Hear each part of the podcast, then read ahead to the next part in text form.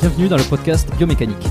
Je suis Jérôme Cazerolle, ostéopathe à Montréal, et dans ce podcast, je vous propose de partir à la rencontre de sportifs, d'athlètes et de spécialistes de leur domaine. Pour mieux comprendre la mécanique du corps et de l'esprit, pour vous aider à être plus performant au quotidien, et surtout en meilleure santé.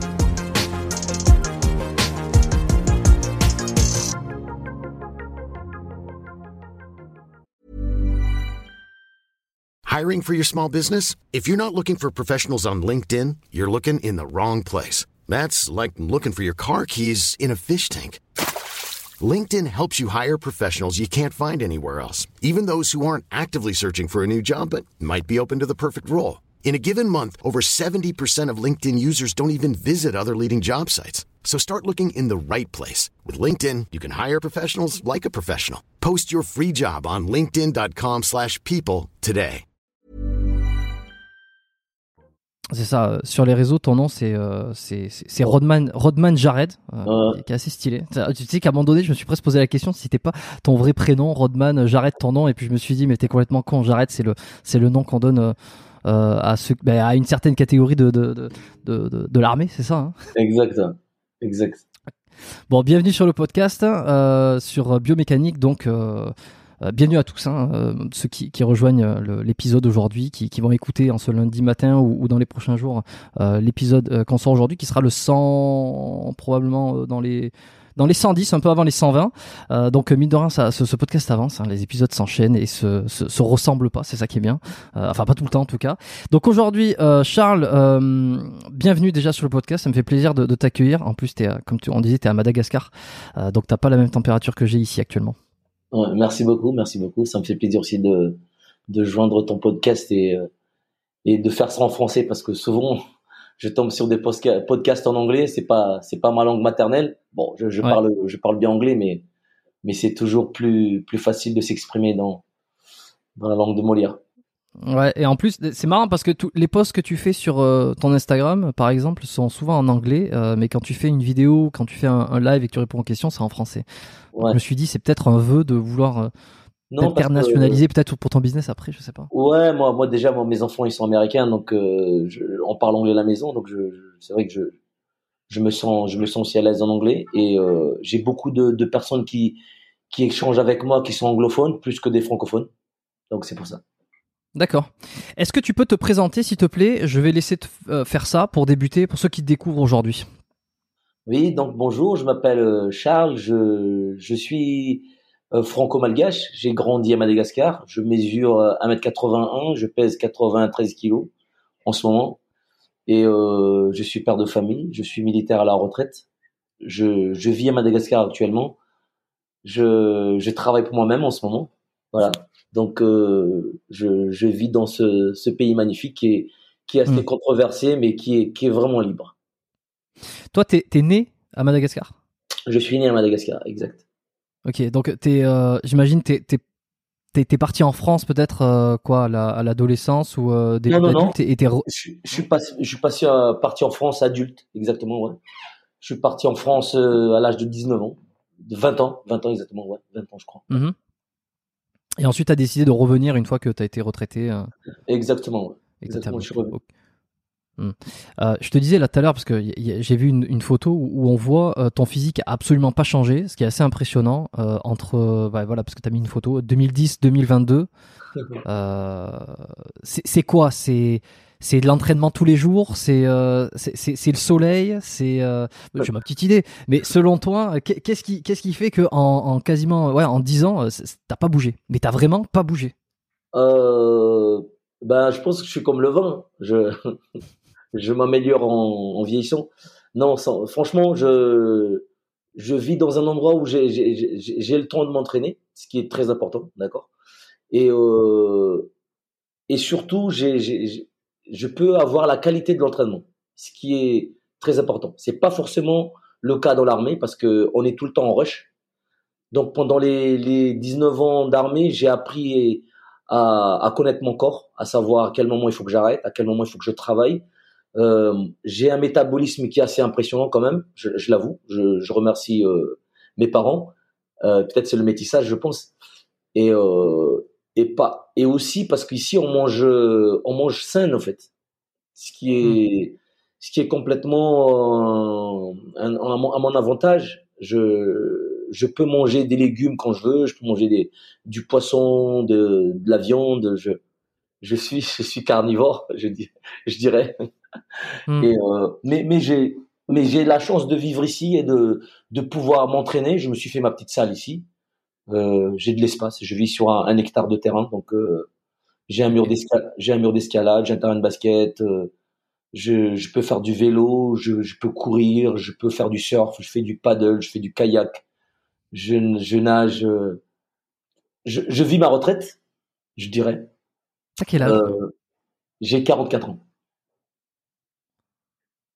On dirait, enfin, on dirait pas. Non, on dirait, on dirait pas quoi. C'est, bah oui, parce que quand j'ai, quand j'ai vu, euh, enfin, quand je savais que t'étais euh, donc, euh, euh, t'étais un French, Fr- French SAS, un SAS français, retraité. Je me suis dit, mais que- quel âge il peut bien avoir pour être déjà aussi en forme et et puis comme je te disais, tu, entre 30 et, et 40, euh, c'est impossible de, impossible de savoir. Euh, c'est la même chose avec euh, peut-être que tu connais Teddy Palassi, qui était un, un ancien marine. Euh, ouais, Oh, ouais, marine ouais, je le connais, je le connais, je le connais. Voilà, bon, que, que, que j'ai reçu là, il y a, il y, a, quelques temps sur le, enfin quelques semaines sur le podcast, euh, qui, qui, qui sera sorti. Hein, euh, c'est le numéro, je sais pas. Allez, euh, tous ceux qui veulent aller écouter, qui qui qui n'ont pas entendu le, le podcast avec Teddy Palassi, hyper intéressant. Ça doit être le 114 euh, ou quelque chose comme ça. Euh, pareil quoi, c'est vous avez le même, euh, putain, la Je sais même. pas quel âge il a, il doit- Il doit avoir 45 ans, non? 44 ans, je sais pas. 40 Dans les dans les dans les mêmes euh, dans, dans, dans la même tranche d'âge. Ouais. Hmm, Voilà, ouais. c'est ça. Ouais, c'est vrai. Ok. Euh, bon, alors, on, on va, on va un peu essayer de, de revenir sur, euh, sur ton parcours quand même, sur euh, donc French SAS, parce que là, tu fais plein de trucs aujourd'hui, j'ai l'impression.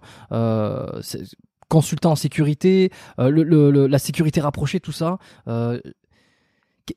C'est quoi ta spécialité ou disons d'où tu viens et, euh, et qu'est-ce que tu fais aujourd'hui et puis on reviendra peut-être après sur, euh, sur comment tu en es arrivé là. Aujourd'hui, je, travaille pour moi-même. J'ai monté ma société à Madagascar, donc j'ai un, un tour opérateur en fait, parce que avant de quitter Madagascar, j'étais, j'ai travaillé dans le tourisme, donc euh, c'était pour moi normal de revenir ici et de de me remettre dans dans dans ce métier-là, parce que je connais. Déjà, je connais la région où j'habite. J'habite euh, le sud de Madagascar, ça s'appelle Fort Dauphin. C'est c'est la plus Mhm. belle ville de Madagascar, je dirais, parce que c'est une ville qui est entourée de c'est entourée de mer en fait, d'océan, parce qu'une péninsule en fait, presque un, un- une, un- une presqu'île, un presqu'île je veux dire. Et euh, ici c'est le pays du surf.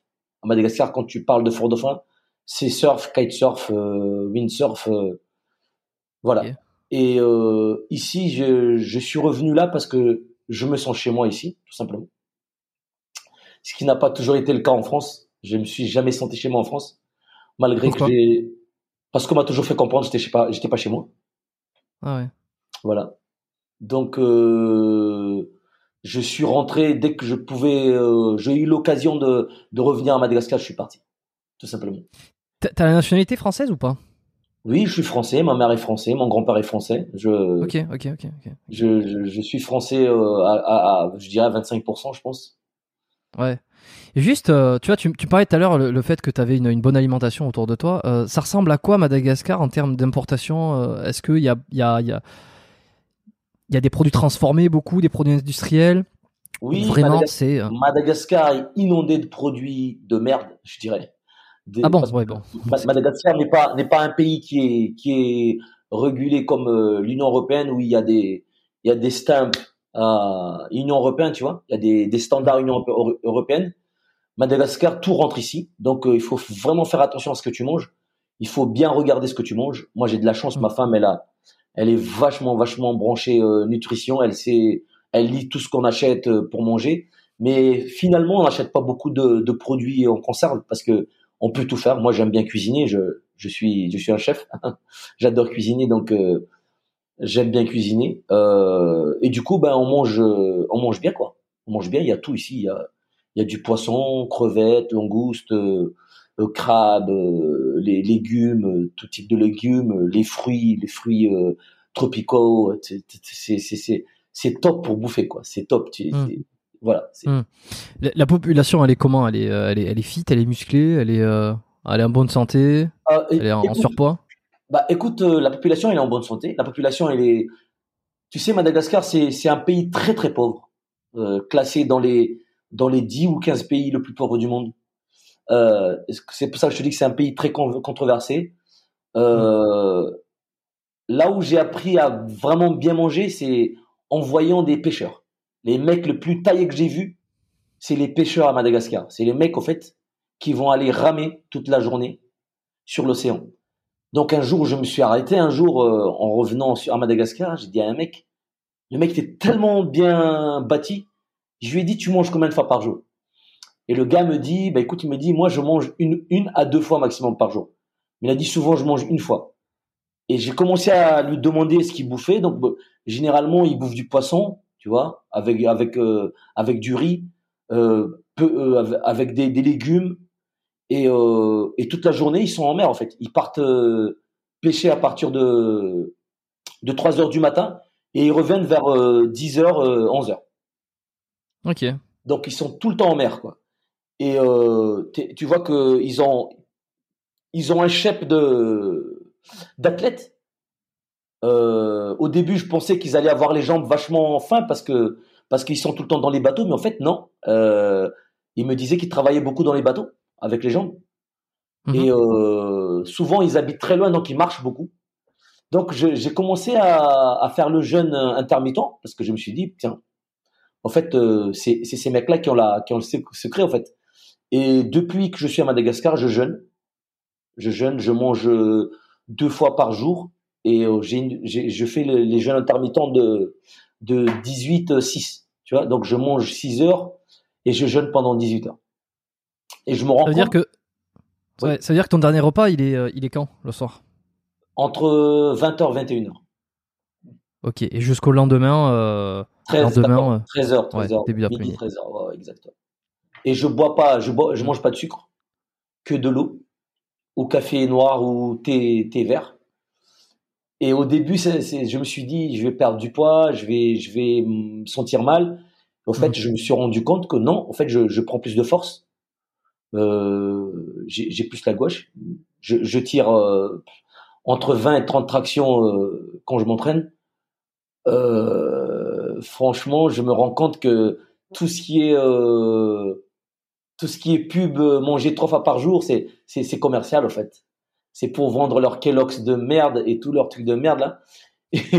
Et, les gens en fait gobent ça quoi. Et quand tu regardes bien la nutrition de l'être humain, euh, on a on a une digestion qui est qui est qui est vachement différente entre personnes, d'accord? Donc tu peux digérer jusqu'à 12 heures.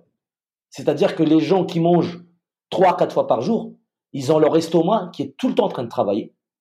Et au fait, c'est comme ça que des gens chopent euh, des, des, des, maladies, euh, tu sais, type euh, euh ulcère d'estomac, tout ça, parce que le, le, le corps, l'estomac, l'intérieur, il s'arrête jamais de travailler. Donc imagine pendant, pendant 20 ans ou 30 ans ou 40 ans, ton estomac, il est tout, tout, tout le temps en train de digérer, tout le temps. Et hmm. depuis que je fais ça, j'ai plus de boutons. Parce qu'avant, je, je, me rasais, j'avais plein de boutons.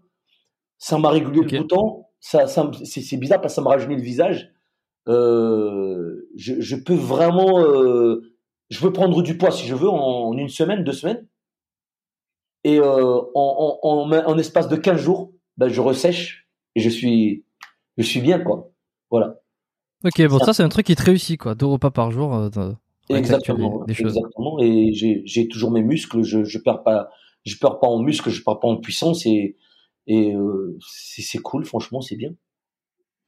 Est-ce que quand tu, euh, quand en adulte, tu, tu quittes Madagascar pour euh, aller en France, est-ce que c'est pour rentrer dans l'armée directement? C'est ton objectif numéro un Comment t'en viens à, arriver en, à devenir French SAS euh, C'est longue histoire, très longue histoire. On a le temps ici. Hein. Ouais, ouais, ouais. Je, je, j'ai grandi à Madagascar. Ici, j'étais, j'étais plus rasta que, que militaire dans la tête. Mais dans ma famille, j'ai mon grand-père qui était soldat, j'ai des oncles qui étaient militaires, euh, j'ai un oncle qui était dans la patrouille de France. Donc, quand il venait en vacances à Madagascar, il me disait toujours, tu devrais aller à l'armée. Mais il me disait toujours Marines. Il m'a dit, va aux États-Unis, tu vas, tu vas t'éclater là-bas. moi, j'avais, euh, tu sais, moi, je, je surfais, j'étais, j'étais au collège. Euh, je pensais pas trop aller à l'armée. Et à la fin de, de du, du, lycée, du coup, Hmm. je, j'ai mon bac et je bosse pour, euh, pour des stations de recherche euh, américaines. Ça s'appelle euh, School International Training. Ça vient de Vermont. Comme je parle tous les dialectes malgaches et je parle anglais et je parle français, ils m'ont embauché pour, pour travailler comme traducteur et guide. Et comme j'étais déjà à l'aise en travaillant avec les touristes et tout, bon, c'était c'était vraiment automatique pour moi de bosser pour ces mecs-là. Et, et je me suis plus à Madagascar. Moi, je pensais pas quitter Madagascar. C'était hors des questions de quitter Madagascar. C'était c'était mon trop bien, quoi. voilà. Hmm. Mais euh, concours des circonstances, j'ai une grande sœur qui habitait, qui était, en- qui étudiait à, Par- à Lyon et qui s'est mariée avec un mec qui, qui l'a, qui l'a maltraité, qui l'a batté en fait. Donc euh, un jour, ma mère est partie en France en vacances, s'est retrouvée dans, dans l'appartement de ma frangine avec euh, la tête de la frangine au carré parce que le mec lui tabassait. euh, Elle nous disait pas parce qu'elle avait, elle avait peur de son mari, elle avait peur que que de dire ça à mon père parce que au début mon père n'était pas trop chaud pour que pour qu'elle se marie avec pour qu'elle se marie avec ce mec là mais bon tu sais chacun Mm. se marie avec qui il veut hein. et euh, du coup elle s'est elle s'est elle s'est retrouvée un peu emprisonnée dans dans ce dans ce monde là et euh, ma mère elle me dit Yves ça serait bien que tu ailles que tu en France même trois semaines un mois rester avec ta frangine parce que elle a besoin de quelqu'un. Elle a besoin d'un homme en fait qui qui qui qui qui, va la sécuriser quoi. Qui la Bon, protège, ouais. voilà. À l'époque je pesais je pesais 57 kilos je crois 54 57 kilos je sais pas. Euh, mais mais euh, je, je me laissais pas faire. Euh, c'est-à-dire que s'il fallait il fallait se cartonner dans, dans, dans avec quelqu'un je je, me- je je je le faisais mais il Mm. y a pas de problème hein. mais euh, bagarreur un peu? j'étais un peu bagarreur plus jeune J'étais un peu bagarreur, mais, mais je cherchais pas la merde aux gens. Je, je me laissais pas faire. Je, je suis pas le genre de mec qui va aller embêter les gens. Je, j'étais très bon en basket. Je jouais au basket euh, au collège. Je jouais même en, en niveau national et tout. Et euh, je mesurais 1m80, mais je faisais tous les dunks que tu veux, quoi. Je, je tapais l'arceau avec la tête. euh, je te faisais des 360, euh, des, des, des, des dunks arrière, euh, des, tout ce que tu veux, parce que j'étais vachement athlétique. Et j'étais toute ma vie c'était basket. C'était basket. J'étais j'étais à l'époque de, de Michael Jordan, donc euh, c'était c'est pour ça que je m'appelle Rodman parce que tout le monde m'appelait Rodman. Eh, mais j'y ai pensé, j'y ai pensé avant. Je me suis dit, je suis sûr, il y a une référence euh, sur le Voilà. J'étais vachement agressif sur mon jeu quand je jouais au basket et je m'éteignais le cheveu donc mes potes m'appelaient Rodman à l'époque et euh, j'étais un peu le la star de ma ville quand je jouais au basket. Et du coup j'ai dû j'ai dû partir en France en, en laissant tout derrière moi et je me suis retrouvé en France chez ma frangine. Je débarque chez elle. J'arrive dans un appartement, il y avait rien, rien. Paris? Région parisienne? Non, non, non, c'était à côté de Toulouse. Ouais. J'arrive, euh, je me rappelle, je dormais par terre. euh, c'était l'hiver. hein. Je suis arrivé. Non, c'était l'été. Je suis arrivé l'été. Mais euh, je suis arrivé l'été. Ouais. Et le soir, je me rappelle, c'était Coupe d'Europe, France, France Italie, je me rappelle.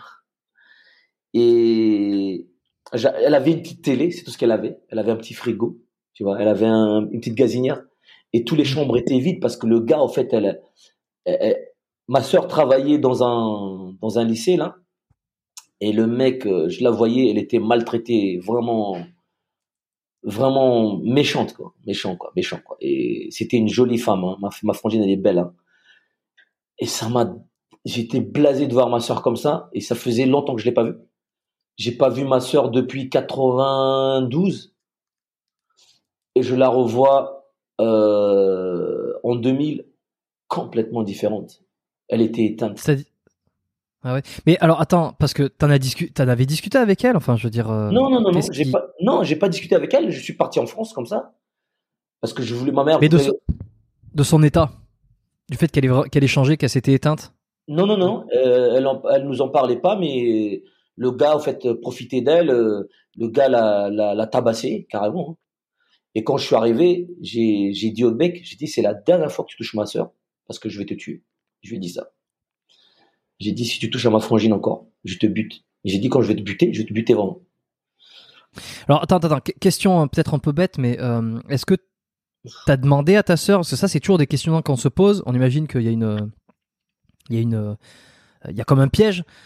Qu'est-ce qui fait que, euh, quels sont les arguments? Qu'est-ce qu'elle t'a dit en fait qui, qui justifiait qu'elle reste avec lui, qu'elle était dans cette situation, qu'elle s'en échappait pas? Est-ce qu'elle pouvait, est-ce qu'elle pouvait pas? Non. On se demande toujours comment on fait, comment on fait pour rester avec quelqu'un qui, euh, Exactement. Qui, nous tabasse. C'est ses premiers trucs quoi. Exactement. Elle va, elle, elle, elle va m'en vouloir si je lui envoie le podcast. Non, non, non. Euh, je, ne lui envoie pas. non, je vais lui envoyer. Non, non, non. Au fait, au fait, je pense que déjà le mec c'est un mec super intelligent, le gars. Donc c'est manipulateur tu comprends Ce type de mec. C'est un mec qui a un, doctorat, pour te dire. Dans les mines, je sais pas quoi, tu vois, mec super câblé. Euh, c'est le mec qui voulait pas travailler, il voulait pas faire du boulot qui n'était pas à son niveau. Et comme il était trop diplômé, personne ne voulait l'embaucher parce que ça coûterait trop cher. Tu vois le truc? Hmm. Donc ma frangine, elle, voilà, ma frangine, elle travaillait euh, dans un lycée parce que elle a fait des études euh, je sais pas qu'est-ce qu'elle a fait comme étude, putain, je sais pas, je suis désolé. Mais euh, voilà, elle travaillait dans un lycée. Et, euh, et ce gars-là, en fait, a arrivé à, lui, à, l'endormir et à chaque fois, ben, tu sais, les femmes battues, c'est excuse-moi, je te demande pardon, euh, et ça, ça se reprend derrière, tu vois ce que je veux dire? Donc elle était, et elle avait des gosses avec. Donc elle avait deux gosses, deux gamines. Donc ça c'était compliqué parce que quand je suis arrivé, les gamines, elles avaient un an et demi et trois ans, je crois. Hmm. Et c'était très, très compliqué pour moi parce que je suis arrivé en France, je suis devenu papa au fait. Je suis devenu, ben, je devais protéger ma, la, petite famille quoi. Donc je me suis retrouvé à, à quitter Madagascar euh, étant, étant seul, euh, je faisais ce que je voulais, à, à me dire qu'est-ce qu'ils vont manger aujourd'hui. Responsabilité et, euh, sans le vouloir. T'avais quel âge là? J'avais 20 ans. 20 ans. 20 ans, 21 ans, voilà. Ouais. Ok. Donc, donc euh, c'était très très compliqué. Donc le gars en fait, il avait donc ils étaient séparés. Ma frangine habitait dans un appartement, il y avait rien dedans. Moi je dormais dans un, je dormais par terre dans un dans un dans un petit couverture là. Et comme c'était l'été, ça allait. Et euh, ça, ça, ça c'est en espace de deux, deux semaines. Deux semaines tout ça. Au bout d'une semaine, je me rappelle, je me lève un matin, elle, est partie travailler. J'ai les deux petites qui me demandent euh, à manger. Bon, on avait, elle avait pas de thune, hein, ma frangine. Hein. Donc euh, moi, je suis arrivé, j'avais pas, j'avais pas non plus d'argent. J'avais de l'argent, mais tu sais, quand tu échanges l'argent malgache en, en francs français, euh, en deux secondes, t'as rien. Hein. Donc je me rappelle, je devais avoir quoi Je crois que j'avais 1000 balles dans ma poche. Je crois même, même, même, même pas 1000 balles, je crois. Et euh, bon, j'ai fait forcément, hein, je, j'achète à bouffer avec euh, pour, pour les petites. Et deux semaines après, je me retrouve sans rien. J'ai plus de thunes. Je travaille pas, d'accord. Euh, je trouve, je, retrouve le travers d'être à l'étranger et de d'être immigré, d'accord. Malgré que je sois français, ok. Les gens dans la ville où j'habitais, euh, forcément, on était les premiers noirs à habiter ici les bronzés, j'étais pas noir forcément, mais tout le monde me, on était noir par rapport aux, blancs qui étaient dans la ville, donc euh, c'était c'était bizarre, c'était c'était bizarre, c'était compliqué.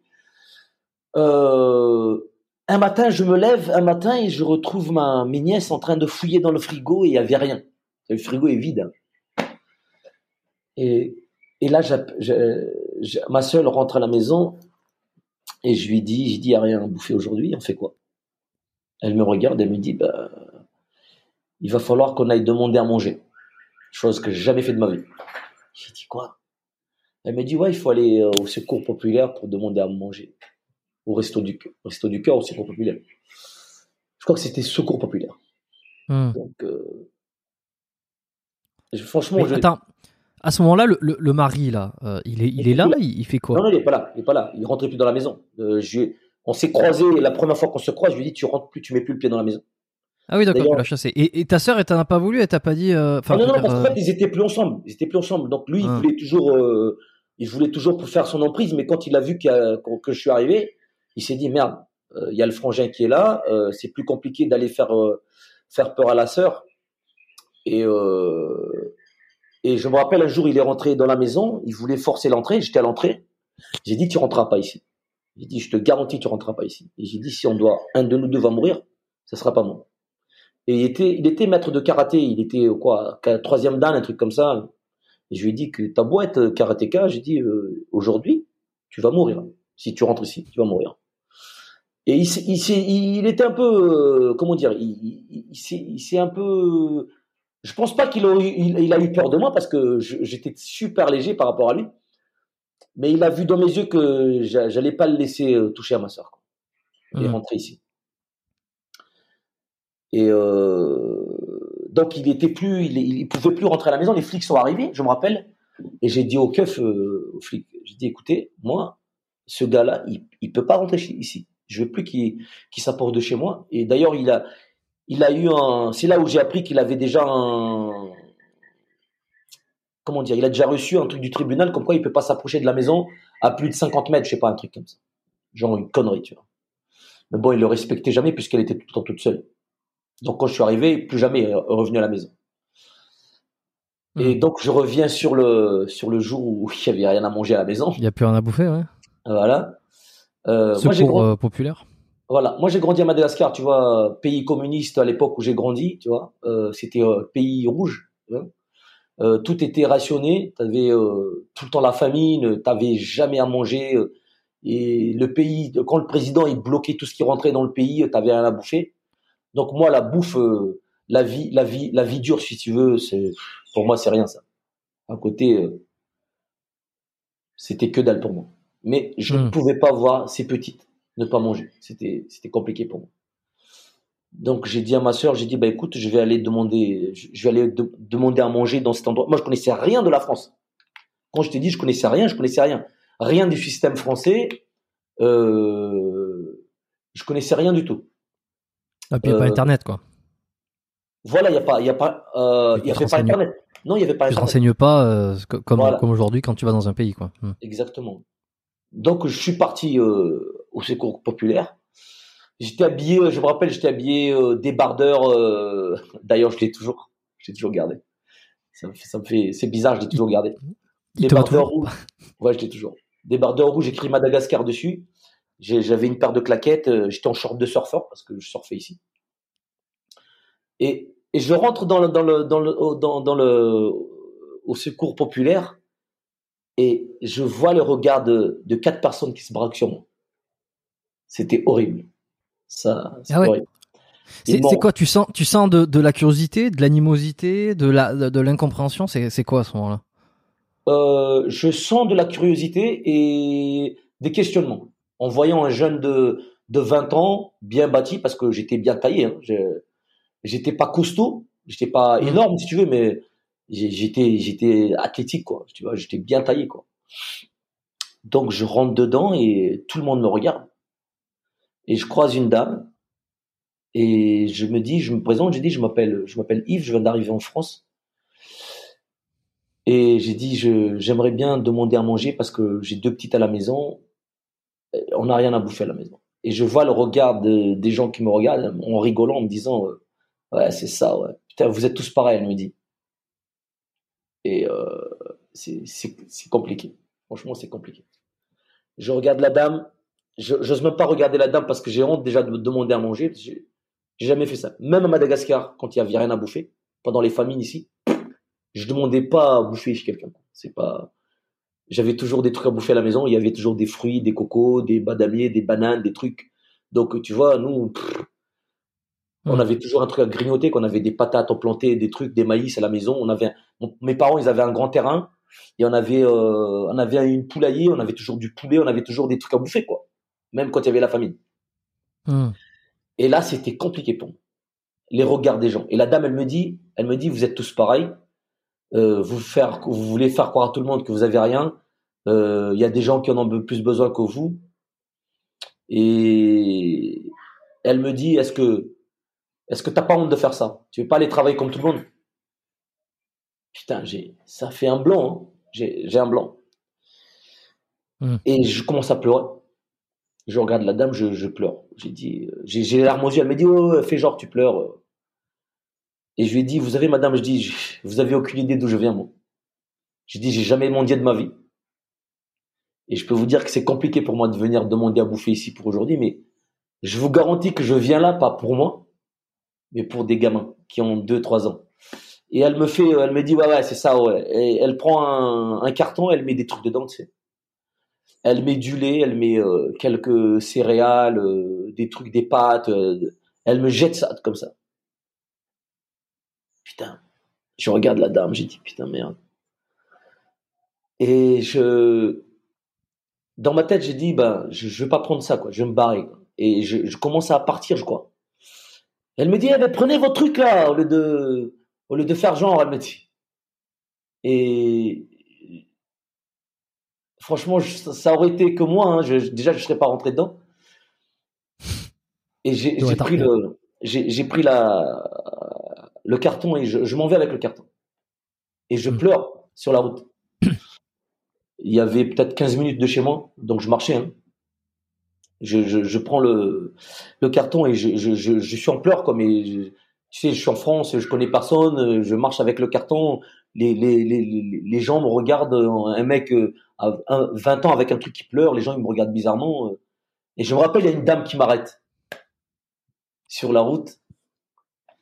Elle me dit, mais euh, qu'est-ce qu'il y a? Ça va, jeune homme? Et c'est là où tu te dis, tu es dans un pays, tu vois, tu, bon, moi, la première chose qui m'arrive dans ma tête, j'ai dit, putain, je suis dans un pays de, de fachos, quoi, de racistes. Les gens, je dis, c'est grave. Et là, je tombe sur une dame, une vieille dame qui me dit, salut, ça va? Ça va, jeune homme?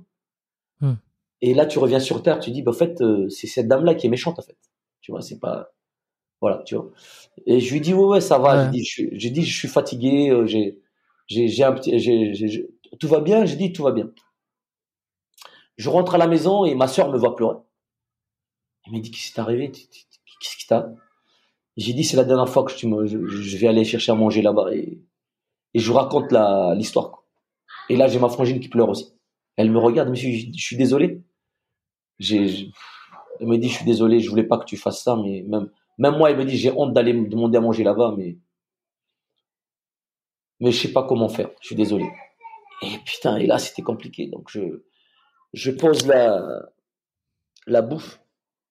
Et les gamins qui mangent, les gamins, ils ont rien compris, hein. Les gosses, ils bouffent. Hum. J'ai fait les pâtes. Les gamins, ils boivent leur lait. Euh. La dernière, en plus, elle, elle adore le lait. Elle boit son petit lait, la petite. Et là, je reste une demi-heure dans ma chambre comme ça et j'ai dit, putain, c'est pas possible de vivre ici, soit je rentre. Mais, mais je peux pas rentrer comme ça. Mais, mais à ce, à ce moment-là, ton objectif, toi, euh, moyen, long terme, il, est où? Tu te dis, euh, tu te dis, je vais rester en France pendant un moment et essayer d'établir ma vie, ou alors je reste euh, quelques temps et ensuite je repars à Madagascar? C'est quoi ton état d'esprit? Moi, c'était pas du tout rester en France. C'était pas du tout rester en France. Toi, tu étais venu pour aider ta sœur pendant un certain temps et après tu comptais repartir, quoi. Ouais, je, je, me suis dit, je vais rester deux mois, trois mois et je, je vais repartir, quoi. Et même, même non, pas repartir. Je devais, je voulais, je, je voulais aller faire les Marines. Je voulais faire les Marines à un moment donné. Parce que je, je, lisais beaucoup des, documents, des documentaires sur les Marines et, et comme je parlais super bien anglais et j'avais beaucoup d'amis aux États-Unis qui me disaient putain viens viens viens on va s'engager et tout machin. Et, euh, et c'était l'époque où aller aux États-Unis c'était plus facile tu vois avant le 11 septembre. D'accord? Mmh. et c'était plus facile de, de, de, avec un passeport français d'aller là-bas et tout ça quoi. Et c'était pas du tout moi j'étais pas du tout focalisé France tu vois et mais je suis par concours de circonstances, je suis bloqué là. Et ma sœur, et je dis à ma sœur, j'ai dit écoute, écoute, j'ai dit on va pas pleurer sur notre sort. J'ai dit écoute, on a, on n'est pas, on n'est pas non plus des, des, gens qui sont, qui s'embêtent. On a, on, on, peut s'en sortir. Et je vais aller chercher du boulot. J'ai dit je vais faire tout ce qu'il y a. Je vais, je vais aller faire tout ce qu'il y a. Donc hmm. euh, je pars dans un, je pars en ville comme ça je tombe sur un sur sur une église. Je tombe sur une église. Moi, je suis croyant, je suis chrétien. Je vais pas tellement à la messe en ce moment, mais je, je suis chrétien. Moi. Je rentre dans l'église et, et, je prie. Et, et, le prêtre qui vient me voir, il me dit salut, ça va, tu tu es nouveau ici? Je lui dis ouais, je suis nouveau dans la ville, j'habite euh, dans, dans la rue, pas loin.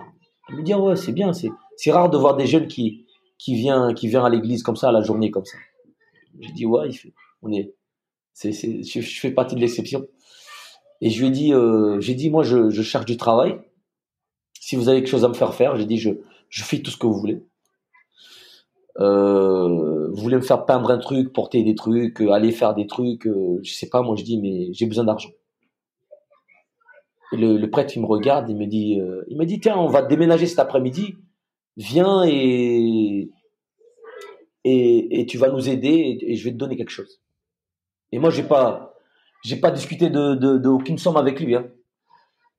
Donc je me rappelle, je, je vais, je, je, je reviens l'après-midi et je commence à, à l'aider à déménager euh, dans, dans, le presbytère là et à faire les trucs. Mmh. Et, et, il me donne, j'ai travaillé à l'époque, euh, j'ai dû travailler même pas une heure, il me donne 50 francs ou 100 francs. Et il me dit merci beaucoup, il me dit c'était sympa. Et je lui dis euh, c'est moi qui vous remercie, il dit c'est sympa. Je lui dis n'hésitez pas à m'appeler si vous avez vous avez besoin besoin. J'habite pas loin, je dis je viendrai à la messe de toute façon et, et dites-moi de dites-moi si vous avez besoin de mon aide. Mais 100 francs pour moi c'était je filais ça à ma frangine si tu veux c'était on faisait des, des, courses la journée c'était fini quoi. Mmh. Et euh, je me dis il faut que je fasse quelque chose. Donc je me casse. J'ai dit à ma sœur, j'ai dit, je m'en vais, je vais trouver de l'argent, je, quoi, je, je, vais trouver de l'argent. Donc je me casse. Euh, je vais à Toulouse. Je vais à Toulouse, je prends le train.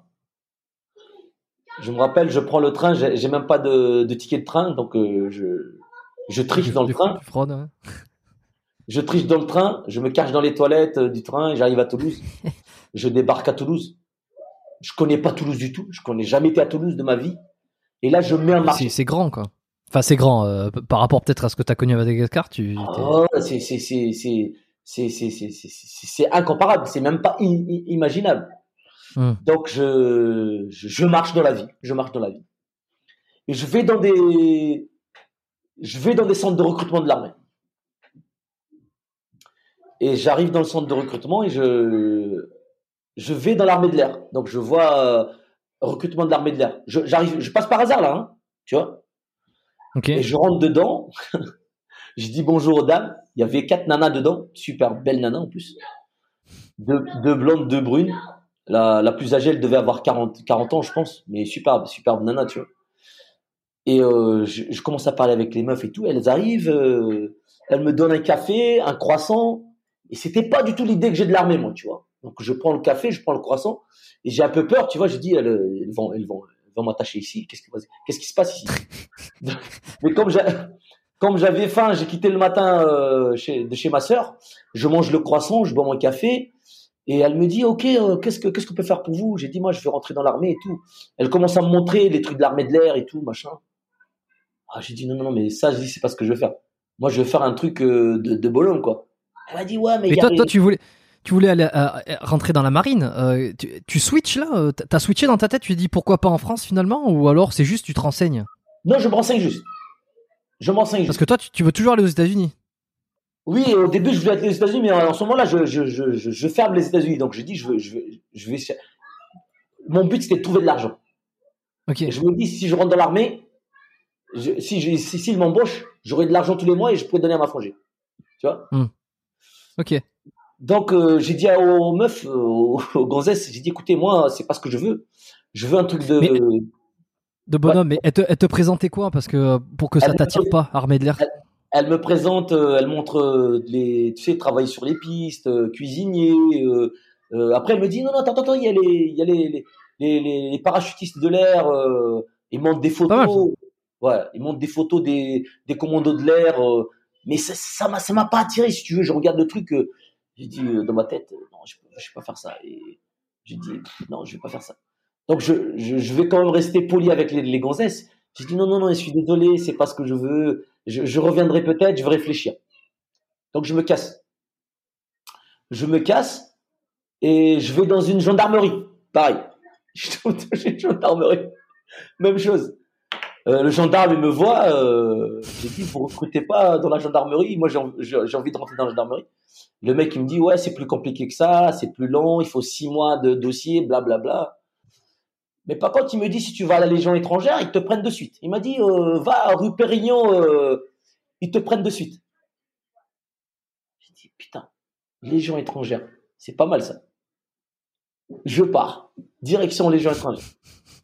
J'arrive pas à trouver la caserne. Toute la journée, je cherche la caserne, j'arrive pas à trouver. Je demande à un mec, caserne Pérignon, les mecs, ils en ont rien à branler de ta gueule. Il y a même des mecs qui s'amusent à te dire, c'est par là. Tu vois, or que c'est même pas ça. J'étais tellement fatigué, j'ai marché toute la journée. La nuit arrive, je me retrouve sous un pont. Et là, je, reste sous le pont. Et il y a un clochard à côté de moi. Putain, truc de malade. Il y a un clodo à côté de moi qui me regarde. Et le mec, il a un veste euh, de l'armée un peu, tu sais, ils sont un peu avec leurs chiens et tout là. Et euh, le mec, le mec, euh, non, ah non non non, c'est pas ça. Avant que je trouve le clochard, je dors sous le pont, sous un pont. Hum. Donc je me lève le matin. À l'époque, j'avais pas de téléphone. Ma frangine qui, qui, qui sait pas où est-ce que je suis. Je suis pas rentré de la nuit. Et je suis à Toulouse. Hein. Et euh, je quitte le pont, je marche. La nuit, tu fais, je regarde un peu est-ce qu'il y a plus de lumière? Et je me retrouve euh, rue Bayard à Toulouse. Rue Bayard, je me rappelle toujours. Et rue Bayard, euh, je vois des jeunes passer. J'avais pas de thune sur moi. Hein. Donc je vois des gens passer, tu vois tous les belles, des, des nanas qui vont sortir le soir, ils sont en, tailleur, en mini-jupe, les mecs, ils sont bien, ils sont bons, mhm. toi t'es là, putain, j'ai dit qu'est-ce que je fous ici, putain de merde. Et euh, et je vais je vais demander à bouffer à un mec. Donc je regarde un gars, je dis je dis putain j'ai faim, je dis j'ai faim, je vais pas demander, je demande. Et il y a un mec qui se fait il y a un mec qui se fait tabasser par des flics devant moi. Un gars cinq flics qui tabassent un mec. Et machinalement, euh, je vais voir les flics, je dis, c'est pourquoi vous faites ça? Le mec, il dit, toi aussi, t'en veux? Je dis, non, non, non, je, je, le connais pas, mais je dis, il faut pas le tabasser. Je dis, il est tout seul. moi, pour moi, si tu veux, j'étais loin de tous les tous les, les, les, petits larcins que les gens font en France. Je, je connaissais rien, moi, de la France, si tu veux. Mais je voulais juste un mec se faire euh, agresser par les agresser par les flics. Je sais pas ce qui s'est passé avant. Je je suis pas en train de cracher sur ces flics-là, mais, mais j'étais choqué sur le fait que les mecs, ils étaient en train de, de maltraiter ce gars-là. Donc euh, le flic il me regarde et il me dit euh, tu, tu veux quelque chose toi? Ça ça ça circulez monsieur il me dit donc je circule et je tombe sur un kebab et je veux voir le vieux dans le kebab je crois qu'il était algérien ou je sais pas un maghrébin quoi et je lui dis monsieur j'ai dit vous avez pas des restes j'ai faim et le mec il me regarde franchement il m'a il m'a fait un petit morceau de, de, de il m'a fait un, petit truc, un kebab. Et euh, putain, le mec, il me voit bouffer comme ça, il a dû halluciner, c'est quoi ce mec-là? Et il me donne un iced tea, tu vois. Il m'a dit, tiens, tu vas boire avec parce que sinon, tu vas pas pouvoir manger. Donc, je me casse de là et je dors, je, dors là sur le pont où j'étais parce que je me sentais bien là, tu vois.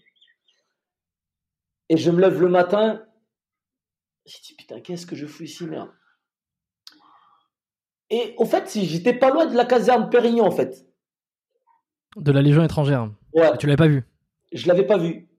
Et euh, je rentre dans la, à l'entrée de la caserne et je tombe sur la garde. C'était à l'époque, c'était encore, il y avait encore des appelés, tu vois. C'était la fin des appelés.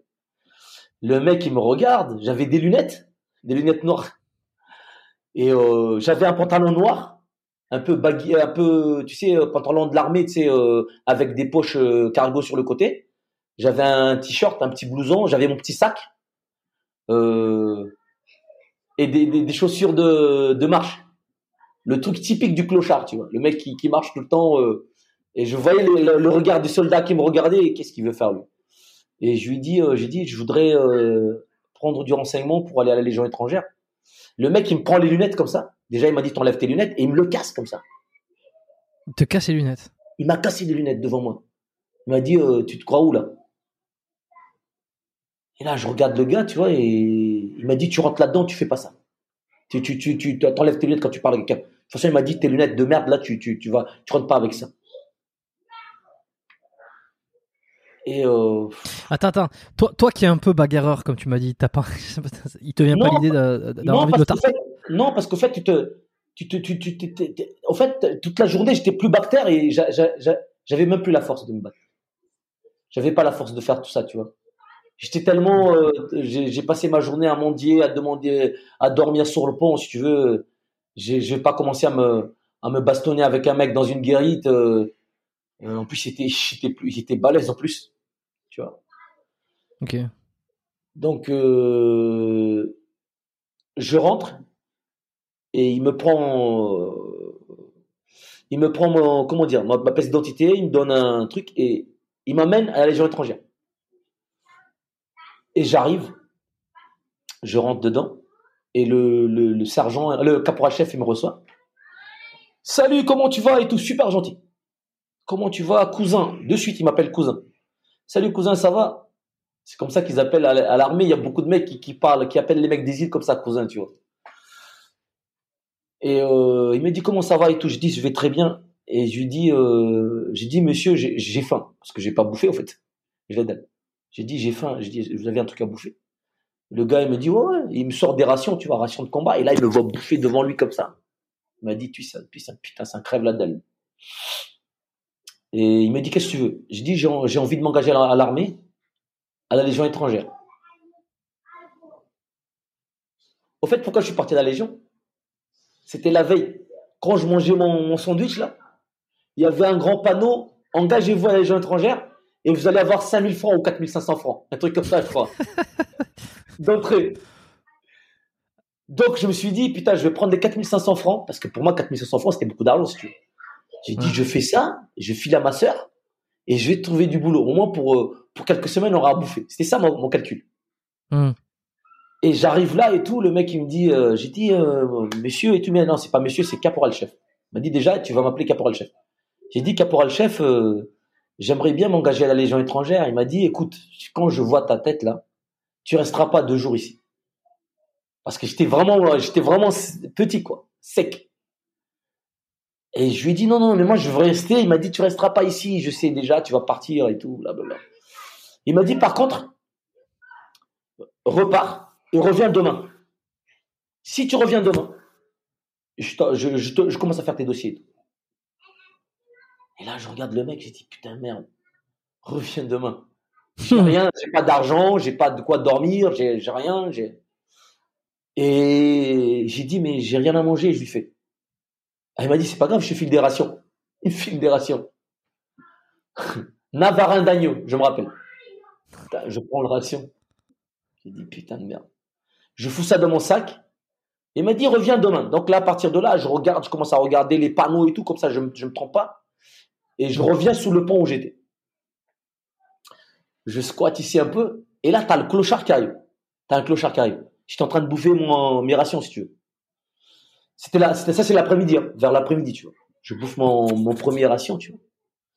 Et le gars, il me dit, ah, putain, c'est pas mal ce que tu manges, tu peux me partager un peu. Donc, euh, je partage et commence à manger avec lui.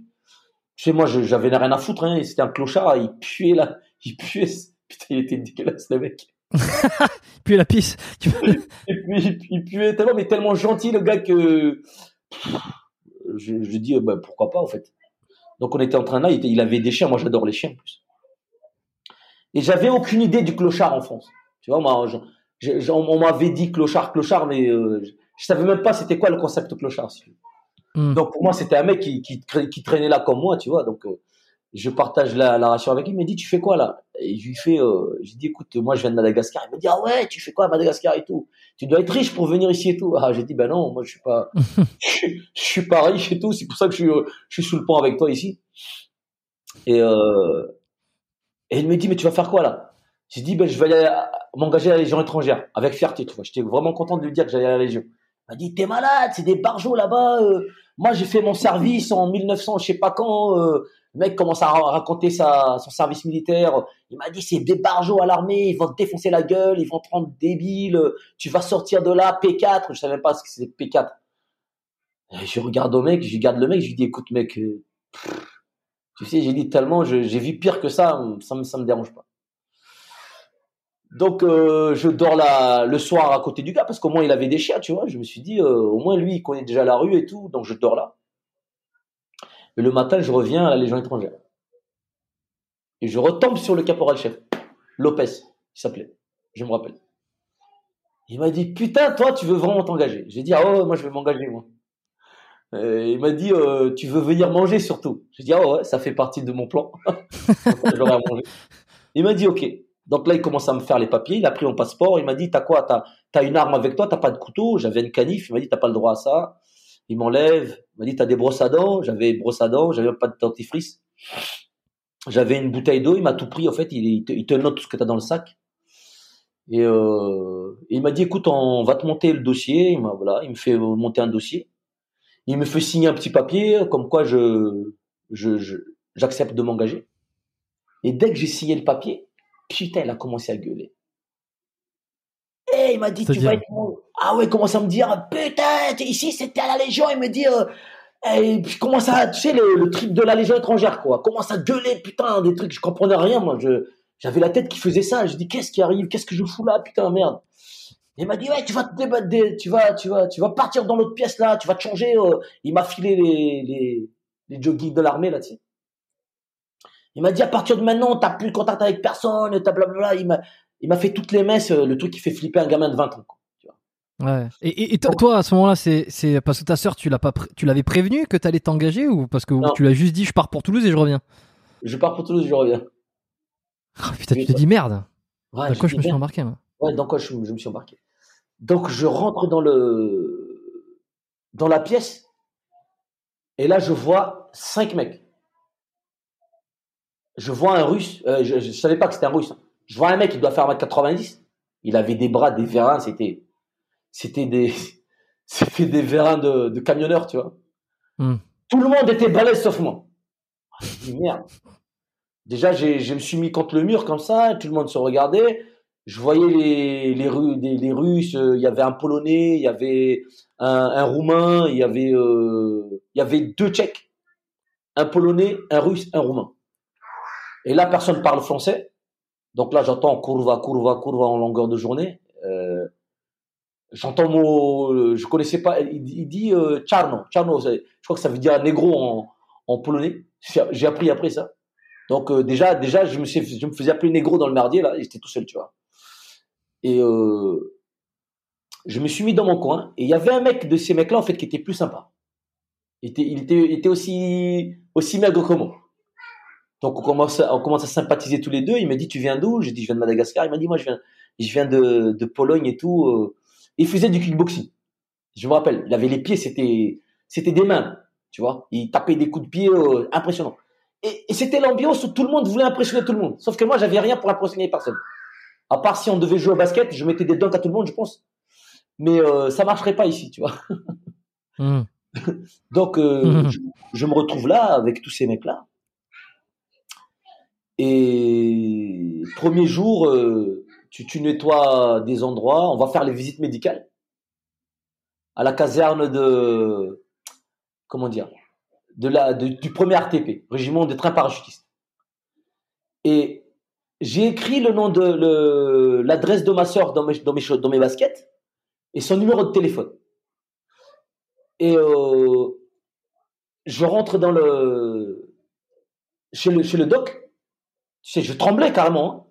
Hein. médicale, les dents, les yeux, tu sais le truc normal quoi. Et le mec, il me dit, ça va, pourquoi tu t'as, peur? Je me rappelle, le gars, c'était un doc, il était assez costaud, tu vois, il était vachement costaud, mec. Il me dit, mais euh, t'es sûr que tu vas aller, à la Légion étrangère? Tu sais que tu peux venir ici, t'as un régiment ici euh, qui n'est pas mal. En plus, tu es français et tout. Euh. Et je lui dis, mais à la Légion, je lui dis, je peux, je peux avoir de l'argent de suite et j'ai pas, hmm. je, je dois pas attendre longtemps pour pour m'engager et tout. Je dis, donc moi, je préfère faire ça. Et par contre, j'ai dit, je suis parti de chez moi j'ai laissé ma soeur à la maison. Je dis, je sais pas si elle, elle doit flipper parce qu'elle sait même pas que je suis venu m'engager ici. Elle me dit, mais tes, tes parents ne savent pas que tu étais engagé. Je dis, mes parents, ils sont, ils sont à Madagascar. Il m'a dit, ta soeur, ah, ta soeur, elle sait pas. Et je lui dis, est-ce que je peux avoir un téléphone, s'il vous plaît?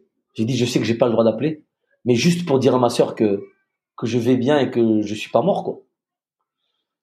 Et le gars est super sympa, il me dit, ben, appelle. Et là, il me voit sortir mais, mes semelles de basket, j'avais le numéro de téléphone en dessous et le gars il me regarde, il me dit t'es un petit malin. Donc j'appelle ma sœur et le téléphone qui sonne à la maison, j'ai dit c'est moi, ça va et tout. Elle m'a dit mais t'es où? Qu'est-ce que tu branles? Qu'est-ce qui t'est passé? T'es où? Et je dis ben, je, je, je, Allez, Non, je lui ai pas dit ça. Ah, tu l'as pas dit de suite. Ouais. Je lui dis je vais bien, mais euh, je, rentre demain. Je, je, je, vais. J'ai trouvé un petit boulot. Euh, je vais rentrer demain et euh, et t'inquiète pas. Et, mais pourquoi tu lui dis pas? Parce que parce que quand je quand je partais, elle pleurait. Et, euh, et je voulais pas le faire peur. Je voulais pas qu'elle soit inquiète, quoi, parce que j'étais quand même, euh, j'étais le dernier de la maison, donc pour elle, j'étais le bébé, hein. Malgré, malgré que j'étais plus grand qu'elle et que, que j'étais le, j'étais un mec, quoi. Mais j'étais toujours son petit frère, Mhm. quoi, son petit bébé, quoi. Ok. Et euh, Tu voulais pas l'inquiéter, quoi? ouais, je voulais pas l'inquiéter, pas plus que ça. Je lui ai dit, je vais très bien. T'inquiète pas, ça, ça se passe bien et tout. Et je dis, je te rappellerai. Elle me dit, mais tu rentres quand? J'ai dit, je, je rentre d'ici demain ou quelques jours, mais elle me dit, tu dors où? J'ai dit, t'inquiète pas, je, je dors à l'hôtel. C'était même pas vrai.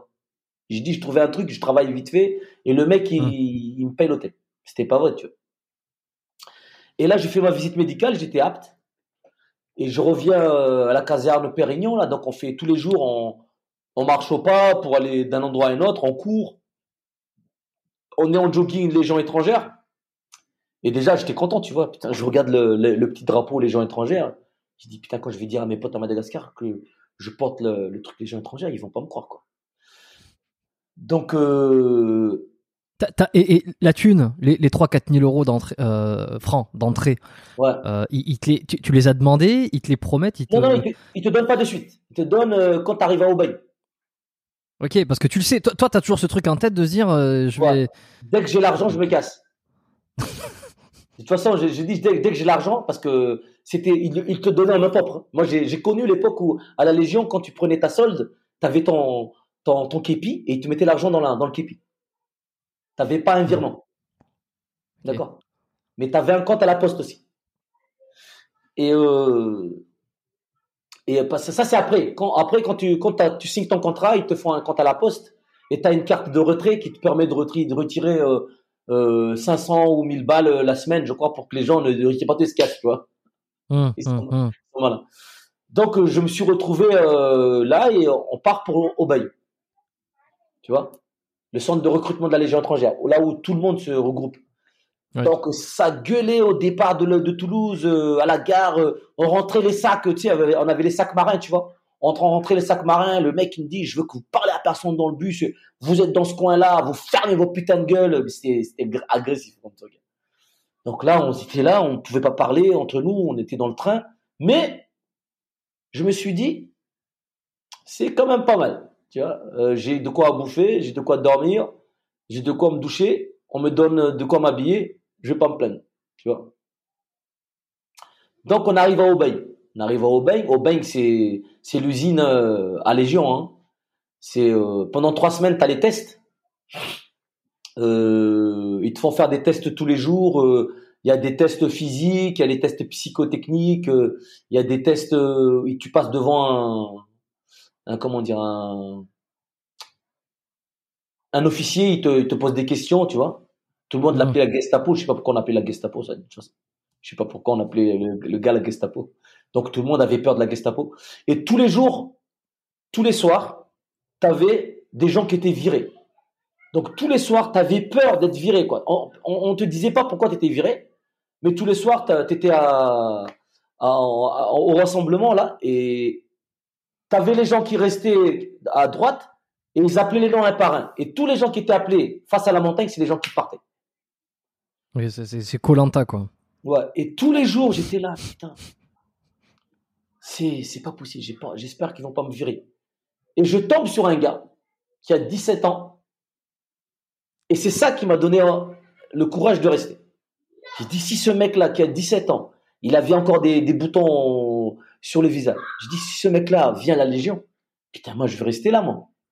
Donc, je me suis, je me suis fait pote avec lui. Le- C'était un jeune. Et euh, il s'appelait Nicolas. Entre guillemets, il est mort. Il est mort. Il est mort en Afghanistan. C'est un de mes meilleurs potes. Et, euh, et Nicolas était le, était le bébé du groupe, quoi. Et j'ai- toujours voulu avoir un petit frère. Et c'est bizarre parce que je, on s'est on, on entendu tous les deux et on se protégeait mutuellement. Quoi. Je, le, je, le, je le protégeais, quoi. Parce que attention, hein, dans ce groupe-là, quand tu es au baigne, il y a des bastons. hein. Il y a des mecs qui se battent. Ah ouais. Il y a des mecs qui jouent les, les comment dire, euh, les gros bras. Euh, voilà. Donc, si tu étais dans un groupe où tu n'avais pas, t'avais pas les mecs assez forts avec toi, tu étais emmerdé. hein. Donc, euh, nous, comme moi, je, je, je, je faisais rigoler tout le monde parce que moi, je déconne tout le temps. Donc, il y avait des mecs qui m'aimaient bien. Donc il y avait un, un Australien, il faisait 1m92, euh, balèze, putain. Il m'adorait le mec, tu vois. Et je parlais tout le temps avec lui et il parlait pas du tout français. Donc moi je parlais anglais. Donc je, je me suis dit, lui, faut pas que je m'éloigne de lui parce qu'il allait être sympa. Il avait une tête. Il avait une tête de, de Family Adams. On l'appelait Family Adams d'ailleurs. Il s'appelait Palmer le mec. Il s'appelait Palmer et c'était un ancien nageur de un, ancien nageur australien. Bon, il était déjà à l'armée quoi. Putain de balèze. Et euh, on avait un groupe de, gars en fait, on, s'entendait super bien. Il y avait il y avait des des, des, des Australiens, des Américains, des, des Français, des Belges, euh, Canadiens. il y avait des Chinois, Japonais, il y avait Mongoliens, euh, des Mongols. nationalités. Pas Mongoliens, mais Mongols. c'est pas, pas la même. On a compris. Autant pour moi. Mais tu pourras couper ça. Putain. Malheureusement, je, je, coupe rien. Non, mais, non, mais on a compris. Je pense que tout le monde te pardonnera. Je rigole, je rigole, je rigole. Attention, moi, je j'ai rien contre les, les gens qui ont des handicaps. Mon père est handicapé, donc je, je rigole pas. J'aime pas me, me, moquer des gens qui, ont, qui sont handicapés. Voilà, juste un petit peu. Non, mais t'inquiète. Donc, euh, ambiance un peu école, euh, école primaire, tu vois, dans le truc, mais sauf que c'était à l'armée, quoi. Donc, l'ardent, t'apprenais euh, à marcher au pas, t'apprenais à chanter, tu faisais la garde, t'avais déjà les, les tris tu vois, tu avais déjà, déjà les treillis, tu avais, t'avais pas encore le béret, mais tu avais des casquettes là. Ouais. Ou tu avais, déjà un béret ou je sais pas. Je me rappelle pas. Non, tu avais déjà le béret vert. Tu avais déjà le béret vert, mais il n'y avait pas d'insigne. C'était l'insigne de, de, de l'instruction. Voilà, insigne de l'instruction. Ok. Non, non, ou c'est pas ça. Non, non, non, tu n'avais pas le béret encore. Tu avais une casquette, je crois. Casquette. Et euh, c'était boule à zéro, hein. on était boule à zéro, euh, la totale. Hein. Donc on commençait à faire les tests, donc j'ai fait les tests, j'ai réussi les tests, et j'étais prêt. Attends, la, boule à zéro d'ailleurs, c'est pour cette raison qu'on appelle ça les jarreds, non? Ouais, ouais, c'est les marines en fait, ouais, ouais. Les têtes de jarred en anglais, ouais, tête de... tête de cruche quoi. Tête de bocal quoi. Tête de bocal qui a rien dans la tête quoi. Sauf que je peux dire qu'il y en a dans le, dans le cerveau. Hum. Bon bref. Et euh, et je, je, je, je, suis pris à la, la Légion étrangère, donc euh, quand même content, tu vois. Et là, il te donne du pognon. Il te donne du pognon. Combien? Et là, et 4500. Putain, là tu te dis, là tu te dis c'est bon, je me taille. Non, non, je me dis putain, en fait, euh, je, je vais faire six mois dans ma tête. Tu te, tu te dis, tu te dis, en fait, j'ai le pognon, super, mais finalement, j'aime ça, je veux rester ici, quoi. J'aime ça, je veux rester ici parce qu'en fait, tu manges, tu fais du sport, tu hum. manges, euh, t'as la discipline. Moi, ça, ça, me dérange pas la discipline. moi, j'avais un père qui était, qui était vachement carré dans la vie. Donc, euh, pour moi, c'était, euh, un camp de vacances, en fait. Hein. J'étais en France. Qu'est-ce que je demandais plus, tu vois? Et euh, t'avais, t'avais des salles de jeu à Aubagne. Euh, non, non, c'est assez. Non, ouais. Non, tu avais des salles de jeu, tu avais des trucs sympas en fait. Donc, euh, tu avais, pas, avais accès à ça de temps en temps, tu vois. Donc, euh, tu étais quand même. tu avais voulu. tu étais bien, quoi. Donc, qu'est-ce que mmh. je fais? Je veux voir un malgache. Je tombe sur un caporal chef malgache qui a la Légion depuis un moment. Et je lui dis Tu peux dire à ma soeur que je vais bien. Et je lui donne le numéro de ma frangine. J'ai dit, tu peux l'appeler. Et j'ai dit, donne-lui cet argent-là. Donc, je lui file 4000 à l'époque, je crois. 4000 francs, je crois. Et j'ai gardé 500 francs. Et, le gars, en fait, euh, elle, euh, elle appelle ma sœur. Non, non, non, pas, pas, pas non, non, j'ai pas, pas encore fait ça. J'ai pas encore fait ça. Je, je me retrouve ici, là, et je pars faire les, les classes et je pars à Castelnaudary. Parce que c'est là où tu fais les classes de la Légion étrangère. Donc, tu arrives à Castelnaudary, tu es accueilli à, à, Castel, tu restes, je crois, deux, trois jours ici, dans des chambrées, tu vois, et tu vas dans les fermes. Et c'est dans les fermes, en fait, que tu fais tous tes entraînements, en fait. Les, les bootcamps, tu vois, l'équivalent des bootcamps, euh, les classes, comme on appelle ça, tu vois, qui, va qui va durer deux mois. Et les classes La Légion, ça dure six mois. Non, ça dure quatre mois. Donc on fait deux mois en ferme et après tu, tu reviens en section où tu apprends le métier pour être grenadier voltigeur quoi, pour être légionnaire quoi, de pour être légionnaire. Donc t'as connu le major Gérald toi? Euh, j'ai dû le croiser, mais je me rappelle pas de, son visage. Je pense que pendant mes classes, il était peut-être ailleurs, mais il n'était pas à Castel. Hmm. Tu, tu, le, tu vois qui c'est aujourd'hui? Ouais, mais tout le monde le connaît, tout le monde le connaît. Oui, bien sûr. Tous les légionnaires le connaissent. Ouais, tu euh, mais, au mais moi, j'avais connu au service des sports, euh, je me rappelle plus des noms. Je, je me rappelle, j'avais un instructeur qui s'appelait euh, euh, Tatarov, il y avait Provalski, putain. Putain, Provalski, si tu m'entends, toi, t'es un enculé quand même. Hein. bon enculé, tu vois. C'était un mec qui faisait pas de cadeaux, mais il t'apprenait tout, quoi. C'était le gars. genre, je te dis une anecdote. Hein. Moi, j'avais les plaquettes de chocolat. Il passait dans le couloir, il me regardait comme ça. Putain, négro, toi, toi, le, toi, les plaquettes, comment tu fais pour avoir les plaquettes? Putain, il mettait des coups de latte dans le, dans, dans l'estomac, des coups de pied, des coups de poing, des trucs de malade, quoi. Tu tombais par terre, là, tu te relevais, tu le regardais. Mais t'avais pas envie de frotter avec lui parce que il était champion de, de full contact, un truc comme ça, tu vois. Mais il était hmm. balèze. Mais on l'aimait bien parce que, voilà, c'était l'armée, quoi, voilà, tu vois. Donc, euh, c'était notre, tout le monde, t'avais toujours un favori dans le truc, tu dis, lui, j'aimerais bien me ressembler à lui plus tard. Donc, lui, c'était le mec que j'aimais bien. Mais il, il cartonnait tout le monde. Il cartonnait tout le monde. Euh, et, et, lui m'appelait Négro. Quand il se fâchait, hé Négro, viens ici. Et tu vois, moi j'avais un peu du mal avec lui, tu vois, j'avais peur de lui, mais un jour, il y avait un mec qui m'a traité de négro dans le groupe. Il l'a défoncé, mais comme j'ai jamais vu ça. Ah donc euh, donc euh, lui lui c'est lui te lui t'appelait négro. Ouais. mais les autres, en fait, c'est quoi? C'est un truc de respect, c'est un truc de hiérarchie? Je sais pas, c'est un truc d'hierarchie. respect, non, mais je veux dire. Pas, je pense pas que c'est du respect, mais pour lui, c'était, c'était marrant de dire négro parce que je pense que dans, dans la vie de tous les jours, euh, bon, il doit pas tellement aimer les négros non plus, mais euh, là, il tombe sur des négros qui rentrent à l'armée et qui doit faire avec. Mais euh, je pense pas que c'était méchant, tu vois. Moi, maintenant, quand je, je, je, je fais le, le retour en arrière, il disait ça sans même, sans même, sans, même le penser, je pense, tu vois. Hum, hum. Parce que le jour, il a, je l'ai vu tabasser un mec. On était en train de nettoyer des armes et t'avais un, un russe qui m'avait. Le russe, il faisait 1m90. Balèze. Hein. Je me rappelle, il s'appelait Minakov. Tout le monde avait peur de lui. Il avait les dents, tu sais, comme le dent de la mer, tu vois. Le mec dans le film Dent de la mer. Et tout le monde l'appelait Dent de la mer dans, le, dans, dans, dans la section. Et tout le monde avait peur de lui parce que c'était un connard, le mec. Il était ostéopathe. Mais j'ai jamais voulu me faire, euh, me faire toucher par, euh, par lui parce que je me dis, il va, il va, il va me tordre le, le cou, tu vois. Et, euh, et un jour, on s'est pris la tête en train de nettoyer les armes. Et il parlait en russe.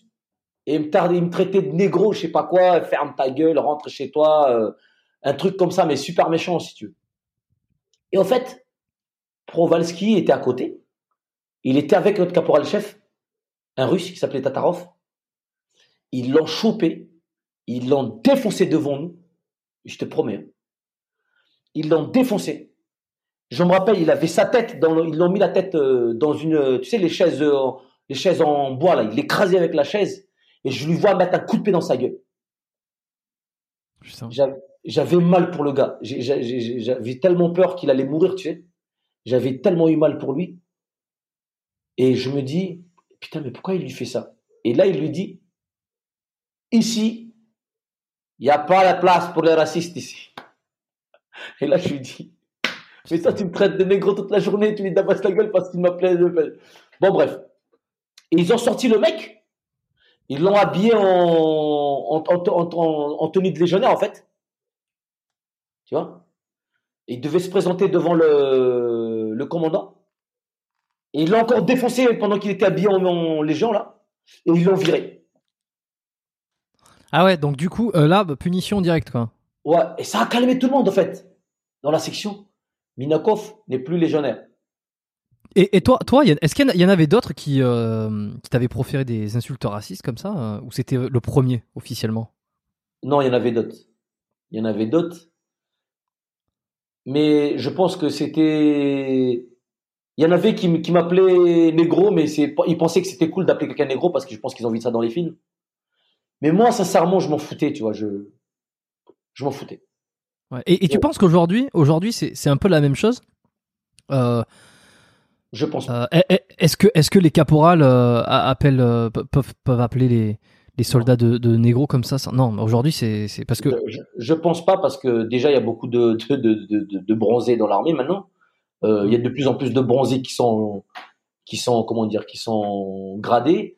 Et je pense pas que c'est bien, bien vu de parler comme ça maintenant, même s'il doit en avoir, hein, je sais pas moi. Hein, comme, comme dans notre société, il y a toujours des, des gens qui, qui sont un peu qui sont un peu racistes, mais euh, hmm. je pense pas que c'est bienvenu maintenant.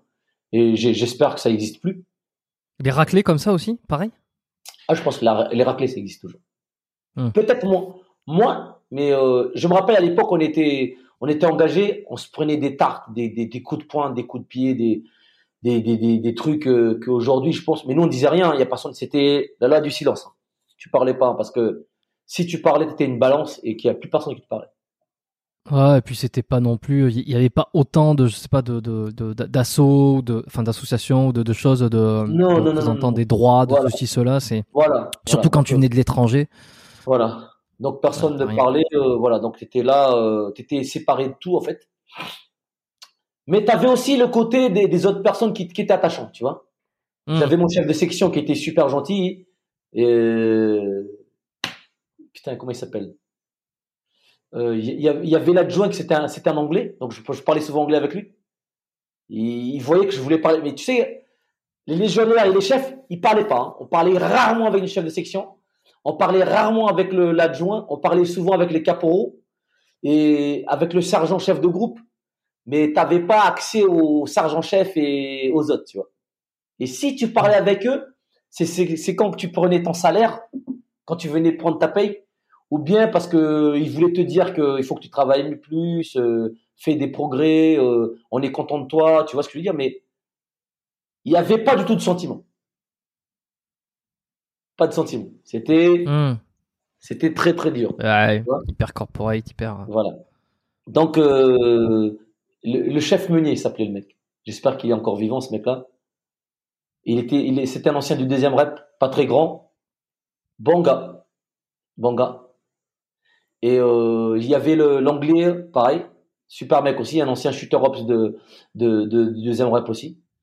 Et quand on était avec ces mecs-là, on était content parce qu'eux, ils ne tabassaient pas. C'était les chefs, tu vois. Et dès qu'on était avec les, moins gradés, c'était euh, tabassage euh, obligatoire. Dès qu'on faisait une connerie, tu dormais pendant la garde. Je me rappelle un jour, j'ai dormi pendant la garde. Je tombe sur Provalski. J'espère qu'il se rappelle, lui. Il m'a mis la branlée du siècle. Il m'a défoncé la gueule. J'étais par terre, j'arrivais plus à respirer. Je dormis par terre et euh, je te promets que à cette époque-là, je, je lui en voulais vraiment hein, parce que on pouvait pas répondre forcément, on pouvait pas se battre. Mais lui il te disait si tu veux te battre, bats-toi. Hein. Mais tu pouvais pas, tu savais que tu pouvais pas te battre. Même si on n'arrivait pas, j'aurais pas la, la la, puissance et la force de, me battre non plus parce qu'il m'aurait mis la, m'aurait mis la dose. Mais même le fait de vouloir répondre, tu peux pas parce que tu, tu peux pas. Donc tu pourrais. si tu le fais, si tu le fais, t'es En fait, c'est un peu de provoque. Il essaye de tester aussi ta une voilà, forme de soumission. Voilà. Et si tu si tu répliques, euh, ciao quoi. Voilà. Et euh, il aimait bien mon pote Gauthier. Il aimait bien Gauthier. Mon pote qui, qui avait 17 ans et demi. Hum. Et euh, c'était son petit chouchou, tu vois. Hé, hey, Gauthier, viens ici, toi, viens là, petit Gauthier, ça va, tranquille. Qu'est-ce que te faut ici? Ta mère sait que t'es là. Putain, je me rappelle toujours. Donc, euh, tu vois, c'était, c'était sympa. C'était sympa ce côté-là, tu vois, parce que quand il y avait un peu de, de relâchement dans, le, dans la section, tu vois, de déconne, ça te dit, ok, ben, je reste. Mais tous les jours, tu te dis, je veux me barrer. Tous les jours. Dans ta tête, tu te dis, j'ai envie de partir. Mais tu restes. Et le dimanche, je me rappelle, le dimanche, tu avais un cinéma. Il y avait un grand écran dans notre euh, salle euh, de popote là et il te donnait un coca que t'achetais, hein, bien sûr. T'achetais un petit coca, t'achetais des mars, des petits mars, et t'avais droit à une séance de, cinéma et avec un petit coca et, un mars. Et c'était un peu le truc pendant deux heures de relâchement. Mais putain, cet enculé, qu'est-ce qu'il faisait? Dès qu'on regardait les films, Eh, debout, dehors, allez, cassez-vous là, légionnaire, dehors. Oh putain, il coupait la télé, on était blasés, on sortait dehors. Allez, aujourd'hui c'est pompe. Et le gars, il montait la corde, putain, il mettait, il montait 5, 6, 7 cordes comme ça. Et il avait un jeu favori, il faisait pomper tout le monde, donc on pompait. Hein. Et au début, on n'était pas, on n'était pas balèze, mais à la fin, t'es tellement taillé parce que tous les jours tu pompes tout le temps, tu cours tout le temps, tu fais des squats, traction, machin, cordes, pompe. Donc, il a dit à la fin des classes, tout le monde fait les pompes, donc on faisait les pompes, et pendant que tout le monde pompait, il y en a un qui monte la corde. Et on était 40, 45. En fait, le but, c'est que tout le monde pompait tout le temps, et tout le monde montait la corde en même temps, au fur et à mesure. Mais il fallait pas s'arrêter. Et vers euh, la fin de notre classe, on arrivait tous à monter la corde comme ça et à pomper comme ça. Et aussi à hmm. monter la corde par deux. C'est-à-dire tu mettais face à face et tu montais la corde deux par deux en fait. Et il euh, y avait un piton en fait euh, derrière le, le camp. J'étais à la deuxième compagnie moi, pendant mes classes à la ferme. Et il te faisait monter aller-retour du piton. Mais putain, après avoir mangé les pâtes là, il te faisait monter ça, tu vomissais et tout. C'était c'était ça le rythme des, des classes quoi. Je je te parle pas du du dimanche quand il fallait chercher le pain. Allez, on allait chercher le pain euh, à la à l'entrée du, du camp là. Et lui il disait oh putain la boulangère elle est bonne et et euh, celui qui arrive, qui arrive celui qui arrive à faire le plus de pompes il va chercher le pain. Ah j'ai jamais j'ai jamais pu voir la boulangère, je te garantis. Hein. Ah, t'as pas réussi à faire le plus de pompes, c'est pas toi qui gagnais, quoi. Ah non, c'était toujours des, des, des, Polonais, des Russes avec des pecs, euh, des mecs shootés à la, avec des anabolisants gagnaient le truc, tu vois. Avec, euh, taper des pompes euh, non-stop. Donc, j'ai jamais vu la boulangère. Hein. C'était, euh, elle venait, elle venait de Mirepoix, je crois. La boulangère de Mirepoix, à côté de, de, de, Londres. Donc, on finit nos classes et ah, je me rappelle, euh, pendant mes classes, il y a des mecs qui nous piquent l'argent dans nos armoires. Des, des, mecs de notre classe, hein. des Français. Il y avait deux Français. Je ne vois pas, il s'appelait Galtier et je ne sais pas comment il s'appelle l'autre. Ils se sont réveillés le soir. Ils nous ont pris tous nos, nos soldes parce qu'on était payés en liquide. La fin du mois. Ils sont taillés avec les mecs. Ils sont partis faire la fête avec les mecs dans, dans, dans, dans le village à côté. Hmm ils se sont fait choper par la, police militaire. C'est la, la police de la Légion, tu vois, police militaire de la Légion. Et je peux te dire, les mecs, c'est des gros bébés. Hein. Oh, t'as pas envie de te faire choper par ça. Ils les ont Oh, ils ont défoncé les mecs, putain. Ils ont défoncé les gars. Et euh, ils nous ont rendu notre, notre pognon. Et franchement, tu gardes un bon souvenir de, des classes à la Légion parce que tu apprends à connaître les gens, tu apprends à connaître des, des, des, d'autres, euh, nationalités, euh, la vie des gens, et tu te rends compte que tout le monde, mine de rien, n'était pas différent de moi en fait. C'est, c'est impressionnant. Tout, tout, le monde a des, tu, tu, veux dire, euh, tout le monde vient de, de, d'un endroit où, voilà, tout le monde a toujours, il y en a qui se sont séparés de leur femme, déception sentimentale, t'as des mecs qui ont tapé les policiers chez eux. Et, par contre, il n'y a pas de crime de sang. Hein. Ça, ça n'existe pas. Ouais, ouais, c'est ça. C'est ce que, ouais, c'est ce que le major Gérald, là, quand je l'avais reçu ici sur le, podcast, il m'avait dit euh, euh, justement que c'était, euh, tu pouvais avoir un casier judiciaire, mais, mais qu'il n'y avait pas de crime de sang. Donc, donc, putain, tu, tu, tout le monde qui racontait les histoires. Et au fur et à mesure, on, parlait entre nous. Et, je me rappelle mon pote Gauthier là. Bon, lui, il habitait en France. C'était un Français il s'était, il vivait avec sa maman. Sa maman travaillait euh, dans un, je crois qu'elle faisait, elle faisait le ménage dans un endroit où je crois où je travaillais dans un truc comme ça. Et elle, elle, elle, elle élevait son, son, petit frère et lui. Et c'était un peu lui le papa de la maison en fait. Il, très jeune, il s'est, il s'est, il s'est retrouvé comme comme moi en fait, à vouloir aider son petit frère mmh. parce que parce qu'il voulait tout avoir. Euh, il voulait, il voulait que son petit frère ne soit pas comme lui, tu vois. Donc c'est lui qui. T'es pas la Légion. Euh, t'es pas la Légion par hasard quoi. C'est ça. Non. Euh. Ah, t'arrives pas là. Euh, T'arrives pas là vendu cul dans la plaine parce que ton père a un avion et que tu tu tu voles. Tu fais Paris, New York tous les jours, je pense. Tu vois ce que je veux dire. et, euh, et, tout, bah et, tout, le monde a son, a son petit vécu et, et, mine de rien, en fait, je me suis retrouvé dans un dans, dans une société, en fait, euh, dans un petit, dans un, dans un petit euh, cocon où je me suis senti chez moi, en fait. Et, et- et du coup, je me suis retrouvé à, à- à envoyer tous les mois l'argent à ma soeur. Mais est-ce que tu as eu le temps, euh, là, de, de l'avoir au téléphone pour lui dire, bah en fait, je me suis. Parce que tu as- aux dernières nouvelles, enfin, au, au dernier truc, c'était, tu lui disais que tu rentrais le lendemain ou, ou le, le surlendemain? Non, en fait, elle a rencontré un mec. Elle, euh, elle, elle, elle, elle elle a, elle a rencontré un mec dans une soirée qui lui a dit, putain, j'ai vu ton frère à la Légion. Ouais, ouais. Quoi? Putain, J'ai mon frère à la Légion. Oui, oui, il a la Légion, ton frère. Et, et la, la semaine après qu'elle m'a rencontré, il y a un accident de voiture. Il y a 19 légionnaires qui meurent dans un accident de camion. Dont deux malgaches, je crois, un malgache. Mais comme il n'y a pas de nom, il n'y a rien, il y a toute ma famille qui sont en train de pleurer à la maison. Parce que j'ai j'ai- Oh, j'ai- aucune nouvelle, j'ai pas donné de nouvelles à ma famille parce que j'étais j'étais à la ferme. ouais. Et, et les gars, ils sont en fait, il y a, il y a 20, je, je crois qu'il y avait, je crois qu'il y avait, je sais pas combien de morts. Je sais pas, il y il avait beaucoup de morts ce jour-là, dont un malgache, tu vois. Le camion était complètement euh, écrabouilli euh, parce qu'ils venaient euh, de, de, de leur euh, instruction, ils, ils venaient d'avoir le képi, je sais pas, et c'était après, après une, une, une journée de marche, je sais pas, je vais pas dire une connerie, mais il y avait des mecs qui sont morts. Donc, tout, ma, ma soeur, elle commence à flipper moi, parce qu'elle a vu, il y a un malgache qui est mort parmi eux. Elle s'est dit, mon frère est mort. Elle commence à pleurer. monde pense que c'est toi, quoi? Ouais. C'est mort.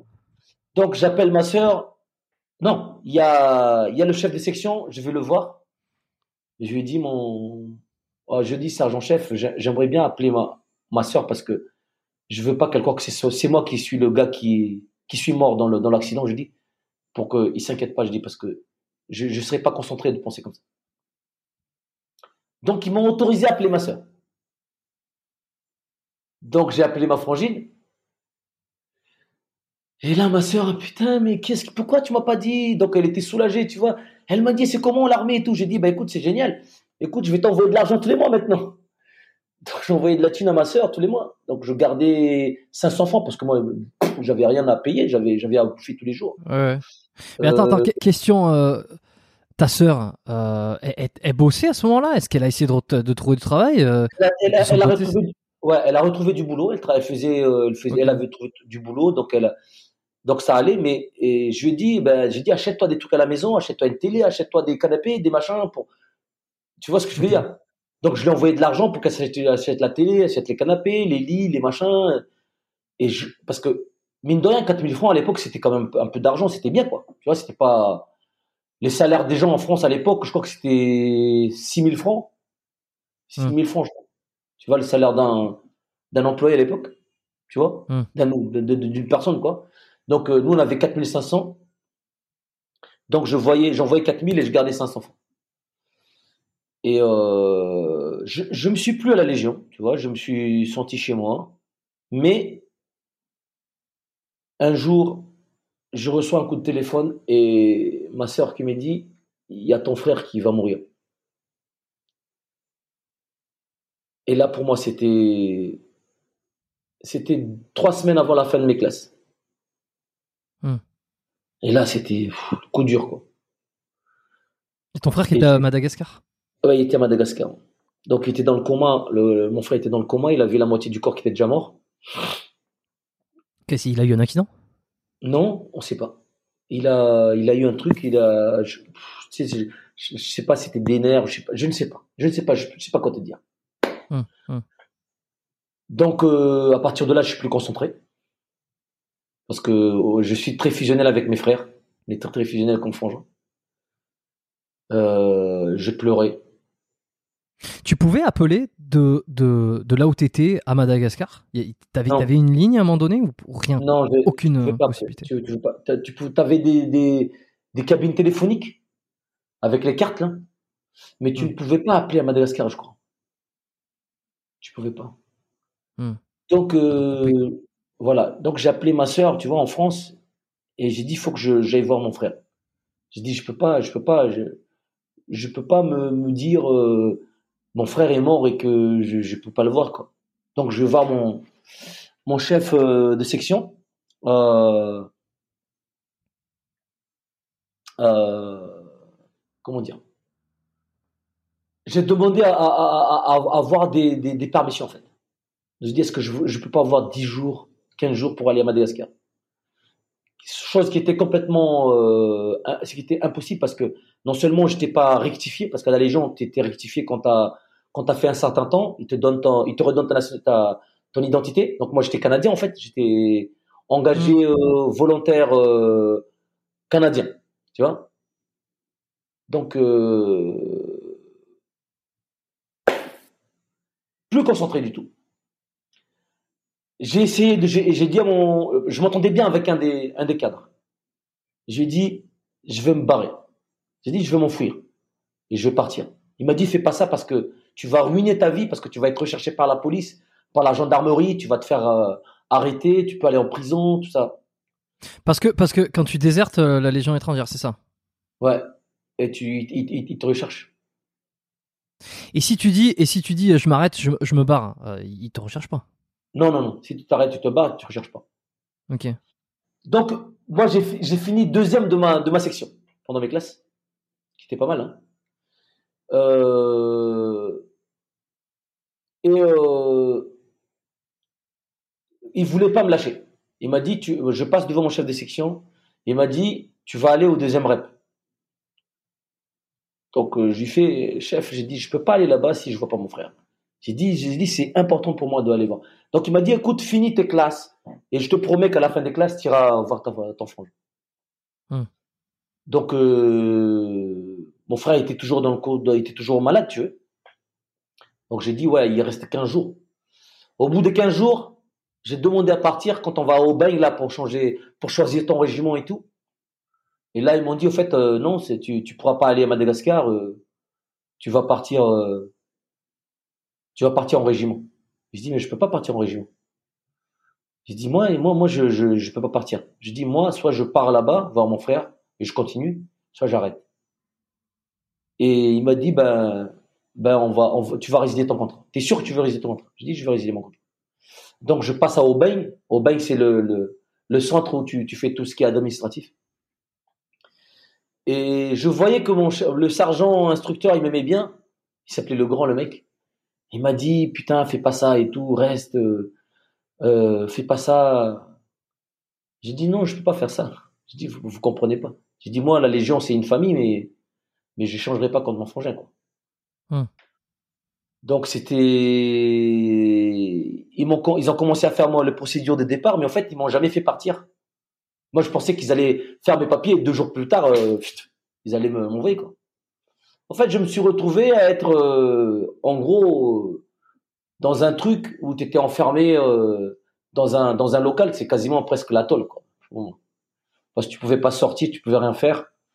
Et j'avais le, le, gars qui s'occupait du, ça s'appelait le cap je sais pas comment ça s'appelle le CAPL, mais euh, comment tu, tu traduis ça, l'acronyme.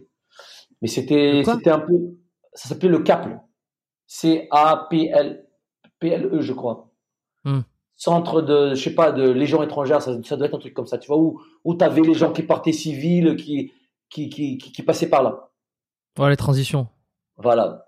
Et le soir, je tombe, je, je dormais dans un dans un dans une piole avec un un, un japonais qui partait à civil aussi, il, était, il partait à la retraite.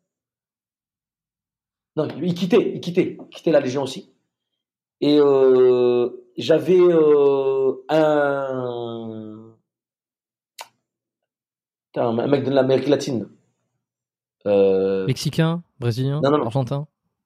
Non, là où ils font, ils font les trafics de drogue là, c'est colombien. Colombie. Un colombien. Barjo, mec, complètement barjo quoi. Tous les soirs, ils hmm. allaient sortir avec euh, un autre pote qui était dans la, dans la salle, dans, dans, dans, le, dans le local. C'était un Wallisien. L'autre, il faisait euh, 1m95, euh, il devait faire 100, 110 kilos, le bordel. Bon, moi, bon, je commençais à être bien taillé quand même, mais j'étais quand même, euh, je, je, devais peser, je sais pas moi, 65 kilos, un truc comme ça, je pense. Mais j'étais, j'étais vraiment euh, bien quand je courais bien. Je faisais tous les jours, on allait à la salle de sport avec euh, le, japonais là. Et je tombe sur un mec qui vient du premier, euh, un ancien du troisième RPIMA. Donc il a été, il est parti à la Légion étrangère parce qu'il avait cartonné la gueule de son chef de groupe. Donc il a été viré de la de l'armée française, donc il est parti à la Légion. Donc il me dit putain, pourquoi tu vas pas au troisième paiement, c'est pas mal et tout. Euh, euh, là-bas, tu peux avoir les cheveux un peu plus longs, c'est plus tranquille. Moi, je connaissais rien, si tu veux. Moi, je connaissais que la Légion étrangère. Donc, il me dit, va là-bas. Donc, dans ma tête, je dis, ouais, c'est pas mal ça. Et j'ai une anecdote dans cette salle. Je me retrouve avec le Colombien, le Wallisien et euh, ce gars-là. Et j'étais le plus petit, quoi. Et ils voulaient que je sorte avec eux. Eh, vas-y, viens, on va sortir et tout, on va faire la fête et tout. On faisait le mur le soir. On passait par derrière. Tu sais que tu te faisais défoncer si tu te faisais choper. Oui, mais eux aussi me défonçaient si je sortais pas. Donc euh, autant dire que voilà, moi je peux, voilà. Parce que les gars ils, rigolaient pas. Hein. Eh, viens ici, eh, toi Pétain, viens avec nos cousins, le, le, Wallisien. Et ils fumaient de la bœuf. Ce mec-là il fumait de la bœuf dans la dans la chambre. Et il passait la bœuf à tout le monde. Et moi je fumais pas moi. Vas-y, fume bordel, putain. Et là, ah, j'étais obligé de fumer. Putain, j'avais peur. J'ai dit je fume pas. Ils en avaient rien à branler. Ils passaient leur temps à picoler dans le merdier parce que eux ils partaient civils aussi. Et euh, putain, l'ambiance un peu bizarre, tu vois. Et euh, je me retrouve à me à sortir avec ces mecs-là. Donc on fait le mur, on rentre le soir, tous les soirs. On se faisait récupérer par par un taxi derrière, derrière le camp. Hmm. Et on rentrait, on allait, on allait en boîte, tu vois. Et moi, je, je sortais en jogging, moi, tu vois. J'avais rien. je, sortais, je sortais en jogging en jogging, euh, tu sais, euh, que j'ai acheté, je sais pas, on est sorti, euh, on allait, on sortait à Marseille. J'avais cherché un jogging blanc avec des, des, des rayures, noires là. Et je sortais avec eux et et en fait quand j'ai signé mon contrat de résiliation à la Légion, mon frère il allait mieux. Il est sorti de ah, son coma. Donc je me suis retrouvé à quitter euh, la Légion étrangère et à me dire, je dis putain, c'est vache, je dis putain, tout ça pour ça quoi. Comment, tu savais qu'il allait mieux? Est-ce que c'était ta, soeur qui t'a Non, c'est ma soeur qui m'a dit. Euh, et c'est ma soeur qui m'a dit ouais, ben en fait ton frère il va mieux. Hein. Et on ne sait pas ce qui s'est passé. Il, il, est sorti de son truc, euh, de son coma et, et il allait mieux quoi. attends, comment elle, je, me pose la question, comment elle savait, euh, euh, puisqu'il n'y avait pas de ligne non, mais sais pas. non, parce que moi je pouvais appeler après. Je pouvais, appeler parce que j'étais dans un camp, dans un régiment. Non, je elle, comment elle, comment elle avait des nouvelles de ton frère, par exemple? En Madagascar. Parce que, euh, ben, elle appelait. Ouais, au téléphone. Ok, donc tu pouvais, tu pouvais appeler. Ok, tu pouvais appeler. Toi, tu pouvais pas appeler lorsque tu étais dans le camp, mais en fait, tu pouvais, tu pouvais appeler à Madagascar après en, dehors. Non, c'est elle qui appelait, qui appelait Madagascar parce qu'elle était, elle était, pouvait appeler elle. Ouais, mais toi, toi tu pouvais pas parce que tu étais dans le camp, c'est ça? Ouais, ouais, mais moi j'appelais ma sœur. D'accord, ok. Et une, et une fois sorti, une fois sorti de la Légion étrangère, t'as pu appeler à Madagascar? Oui, oui, j'ai pu appeler à Madagascar. en fait, mon frère il est, il est venu et j'ai pu appeler à Madagascar et tout. Et euh,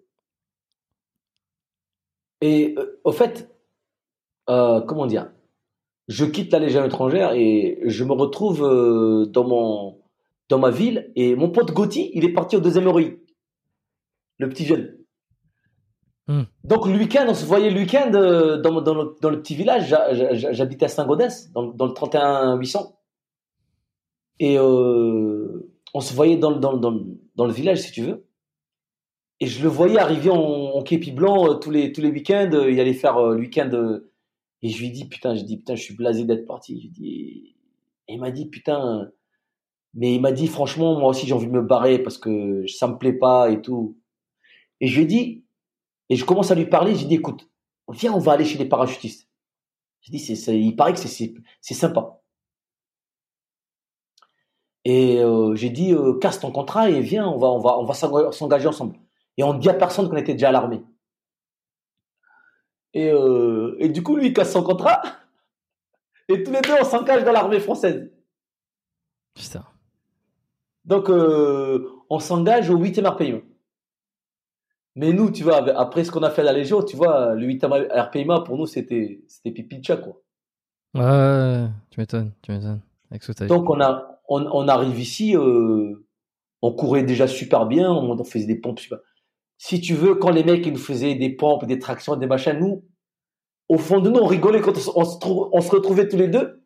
On s'est dit, putain, si eux, ils savaient comment c'était la Légion étrangère, ah putain, nous, c'était les vacances en fait pour nous. Mmh. Donc, euh, on s'est retrouvé au 8e RPIMA euh, à faire les classes là-bas. On a fini, on, a fait les classes et, et après, ça commence quand même à être euh, un peu comme la Légion, tu vois, vers la fin. Au début des classes, c'était cool. Au fur et à mesure, t'avais surtout des instructeurs qui étaient vachement, vachement vicieux, quoi. Les mecs étaient vicieux, les mecs. Et on s'est retrouvés. Qu'est-ce qu'ils te faisaient, les gars? Oh là là, genre les mecs, ils arrivaient. Euh... Exemple, quand il y a, tu, pendant tes classes, il y a, y a, y a un, lézard qui meurt et tu fais un enterrement de lézard. Donc tout le monde marche au pas euh, avec le lézard sur, euh, sur, euh, dans un petit cercueil et tout le monde marche et tout le monde devait pleurer et tout et on faisait l'enterrement du lézard et t'avais un mec qui faisait le prêtre. Tu vois, les trucs débiles, tu vois, mais complètement débiles. Euh, genre, le chef de, le, caporal de jour, il rassemblait tout le monde. Et les gars, qui voulaient aller, euh, qu'est-ce qui veut aller faire des courses? Qui voulait, qui veut sortir ce week-end? Moi, tu veux faire quoi? Parce que le samedi après-midi, on avait, on avait le, on avait euh, les day off quoi. Samedi après-midi, et on devait revenir le dimanche après-midi. Donc on avait à peine une journée, tu vois. On pouvait partir à Castres. Mais tu étais habillé en, en militaire. Tu, il fallait pas que quelqu'un te croise en civil. Donc, il était habillé en militaire, la totale, tu vois.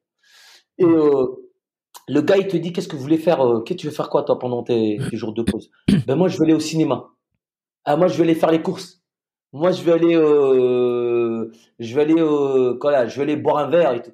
Donc, qu'est-ce qu'il faisait cet enculé là? Il nous mettait dans une salle. il a dit, levez la main, ceux qui veulent aller faire les courses. Donc, on levait les mains, il mettait de côté. Qui veut aller au cinéma? Et on se mettait de côté. Qui veut aller boire un verre? Nous. Et, qu'est-ce qu'il faisait? Donc, il, il, prenait un mec, toi, t'es la caissière, il disait. Donc, le mec était assis sur une chaise comme ça, il avait la table. Oh, il vous faisait jouer. Il, faisait, voilà. Donc, le mec était la caissière, et, fait, et nous, on passait devant le mec, genre, on allait faire les courses avec des caddies, tu vois, on poussait des caddies, mais en fait, on poussait des tables, des, chaises, en fait. Et on passait devant le mec comme ça. Et les mecs qui devaient aller dans les bars, en fait, ils allaient dans, le, dans les toilettes et il leur donnait des, verres de, en plastique et les mecs buvaient de l'eau et discutaient dans le, dans le bar. Euh, et le gars qui devait aller au cinéma, je pense que le pire c'est le cinéma parce que les mecs c'est dans une salle, ils mettaient un, un, grand un grand drap blanc et tout le monde devait être assis comme ça sans faire de bruit. Et tu faisais genre tu mangeais des popcorn. Et tu vois les trucs, euh, le, le commun des mortels, le mec qui te voit ça, il te dit mais qu'est-ce qu'ils sont dans le cerveau ces mecs-là, tu vois? Même maintenant je me dis que comment les mecs peuvent faire ça, tu vois? Donc, euh, le lendemain matin, tu as, trois, quatre mecs qui, qui partent civil. Hein. Le mec, il dit, moi, je... je, je reste pas. Mais nous, on, s'en foutait. Nous, c'était trop marrant pour nous, le truc. Moi, je m'en foutais parce que j'étais déjà, j'ai déjà fait les classes euh, euh type les gens étrangères. Donc, les trucs débiles comme ça, tu vois, tu mets le cerveau off et terminé pour toi. Et tu t'en fous, en fait. Ouais, c'est pas comme si tu te faisais tabasser la gueule. Ah, si, si, si, il y a des mecs qui se font tabasser. Mais moi, ah, moi, je tabasser. Moi, moi, jamais tabassé. Et moi, j'ai toujours dit à mon chef de, au caporal de, de, de, de ma section, j'ai dit, moi, vous pouvez taper tout le monde. Moi, je me laisse pas faire. J'ai dit, moi, si vous me tapez, on va se battre. Mais je lui disais ça en loose day, tu vois, je lui disais pas ça devant tout le monde. Hmm. Donc, ils, ils, avaient un peu, parce que je commençais aussi à prendre de, de, de, de la, de la, de la, de la, de l'assurance, je commençais à avoir prendre du poids, de la, de la force. Mmh. Et pour moi, il était hors de question que je me faisais tabasser comme comme comme c'était à la Légion. Tu vois? Mais si tu répliques là à l'armée, tu te fais virer Pareil. Euh, non, parce que après tu, tu passes en conseil de discipline et ils vont te demander pourquoi tu t'es battu. Et c'est le c'est le gars qui va qui va qui risque d'être emmerdé. Mais généralement personne parle parce que pareil, hein, les gars ils tabassaient tout le monde aussi. Hein. Genre, ils te faisaient courir dans le couloir, ils avaient des gants, tu sais, les gants super, tu sais, les gros gants, les, les, gants immenses comme dans, dans Jackass, là. ouais. Mec, tu te mettais des patates avec ça, t'avais des mecs, ils étaient évanouis, hein, avec ça, hein. Euh, t'avais un chef de section, il, c'était un boxeur, le mec. Il y avait un mec, euh, il fait, euh, pas un chef de section, hein, un des caporaux. il était boxeur et il disait au mec, ok les gars, ben ceux qui veulent sortir, ils, ils se tapent la brousse contre moi. Et personne sortait. personne voulait, voulait se battre contre lui. Tu vois. Hmm. Euh, Ouais. ben voilà. Et après, c'est toujours pareil. Hein, ça, t'as, t'as les, tu vas faire les entraînements, tu vas faire les sauts, parce que tu as les phases où tu fais le permis, tu fais, tu vas faire les, les sauts, tu vas faire euh, tous les tous les certificats de avec les armes et tout, euh, minimi. euh, moi, j'étais tireur de précision, donc je faisais, euh, je faisais le, comment dire, euh, les, les stages euh, tir de précision. Ça commençait à être plus sérieux, tu vois. Et euh, franchement, je suis toujours en contact avec tous mes potes là. Malheureusement, il y en a, il y en a, il y en a pas mal qui sont, il y en a trois ou quatre qui sont morts. Il y en a qui sont morts en Afghanistan pendant pendant. Tu sais les, les attaques d'Ouzbin en 2008. D'ailleurs, mon pote, Mm. euh, mon pote Gauthier, c'est là où il est mort. Puis à son âme. Et euh, et du coup, tu vois, c'est, je, je vois, je, je parle toujours avec les potes. On, on est toujours en contact sur les sur nos réseaux. On fait des repas de temps en temps. Ils font des repas, mais moi, comme je suis à Madagascar, j'ai jamais été au repas de la section. Mais euh, je pense qu'un jour, j'irai quand même. J'irai avec ma famille, manger avec mes potes un jour. Euh, c'est, c'est- ça devient comme une famille, en fait, mine de rien. Tu vois, c'est une... Et est-ce que t'as as été, en guerre? T'as été euh, en Afghanistan toi-même? Est-ce qu'ensuite, une fois que t'as. hum, t'as En fait là, donc, là, oui, donc après les classes, on part euh, dans les compagnies. Donc, je suis parti à la troisième compagnie, chez les Canaries. Et euh, un mois après les classes, parce que les classes, c'est un truc que t'as pas envie de refaire deux fois. Hmm. C'est tellement débile et tellement de de de, de, de brimades, de machin que t'as pas envie de refaire ça. Quoi. Et euh, un mois et demi après les classes, tu vois, tu commences à être en section, euh, tu es en chambre avec plusieurs personnes, euh, tu as une console, on pouvait avoir une console dans la chambre, on avait la télé, on avait notre petit coin, notre lit, euh, ta petite télé, ta petite radio, tu vois. Ça commence déjà à être plus, plus souple, tu vois. Mais tu avais les entraînements tous les jours, tu vivais à la caserne. Tu à la caserne tous les jours. Hmm. Et tu pouvais sortir le soir, tu pouvais sortir euh, euh, à partir de 18h. Et euh, il fallait revenir à minuit, je crois, un truc comme ça.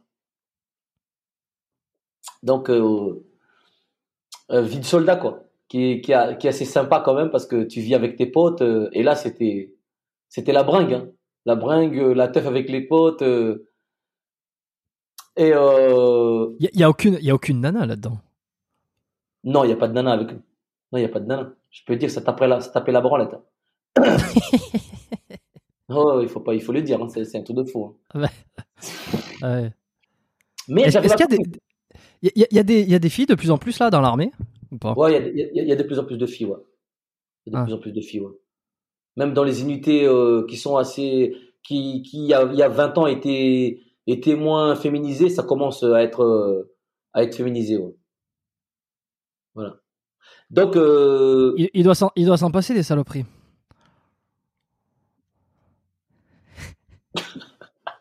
Alors pour, ceux qui voient pas, pour ceux qui voient pas, il, a, il a acquiescé, il a, il a fait oui de la tête, pas développer.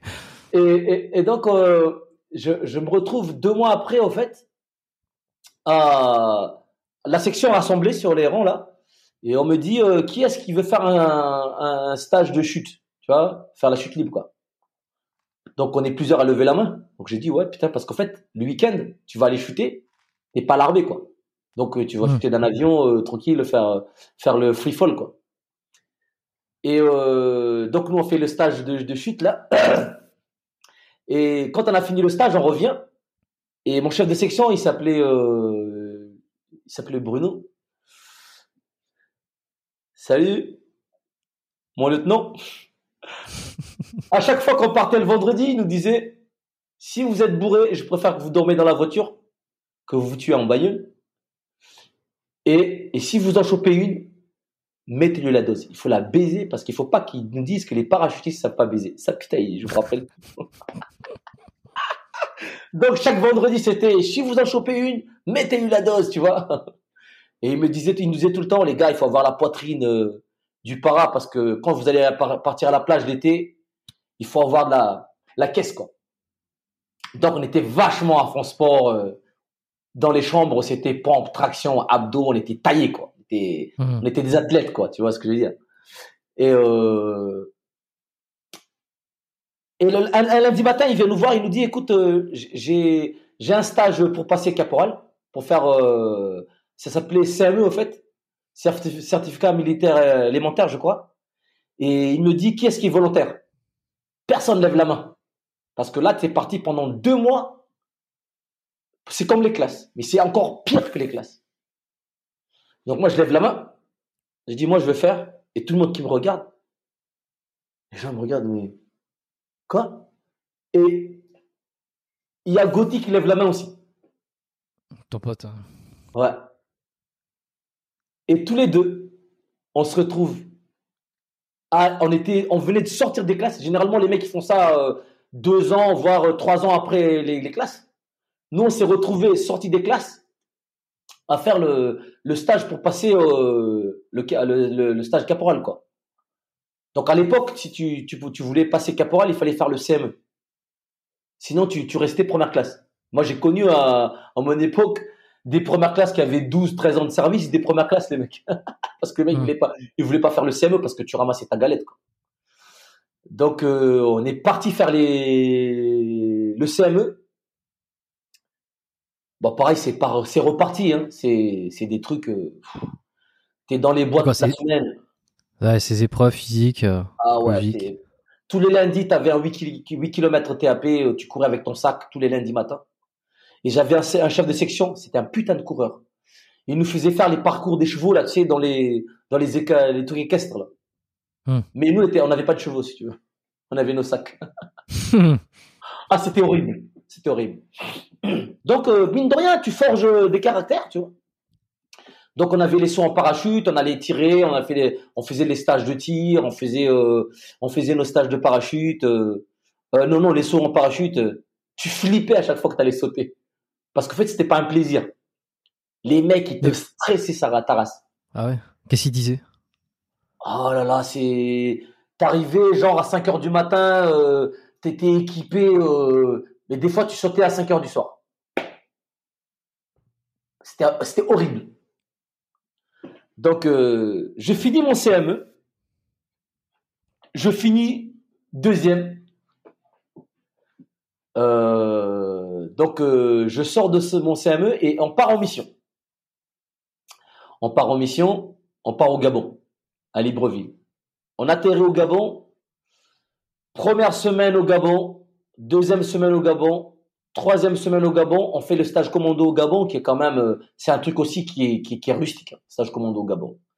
Donc là-bas, c'était, tu faisais les, les entraînements, les stages en jungle, euh, entraînements dans les, dans les, dans le pays, dans les forêts équatoriales. T'apprends comment tu vis dans la jungle, comment il faut survivre, comment tu fais des, des, tes, tes, tes campements, comment tu te caches dans la jungle. Bon, c'est, c'est c'est super comme truc, tu vois. Bon, ça pourrait me servir si je dois aller dans la jungle aujourd'hui, euh, je sais comment faire. Si je dois faire, je dois faire la guerre dans la jungle. Bon, bref. Et euh, on reçoit un coup de télé, on reçoit un message. Il faut rentrer au camp parce que il y a la Côte d'Ivoire qui, qui est en guerre.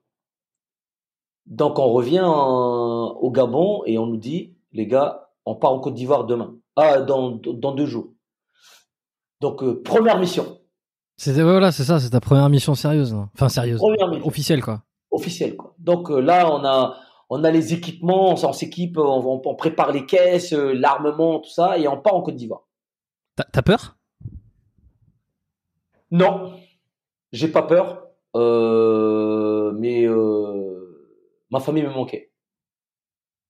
Là, Ça fait longtemps que tu l'as pas vu là. Hein? Euh, si, si, parce que je, je partais les voir le week-end quand même, parce que c'est pas la Légion ici. hein. ah ok, mais tu attends, mais tu partais pas à Madagascar? Ah Non, mais ma famille est en France. J'avais ma, ma famille, j'avais ma soeur qui était en France. Et, Oui, ta sœur, tout monde- ouais, tout le monde Ok. commençait à venir. Ok. Mon frère était venu en France aussi. D'ailleurs, il s'est engagé en même temps. Il s'est engagé à l'armée aussi.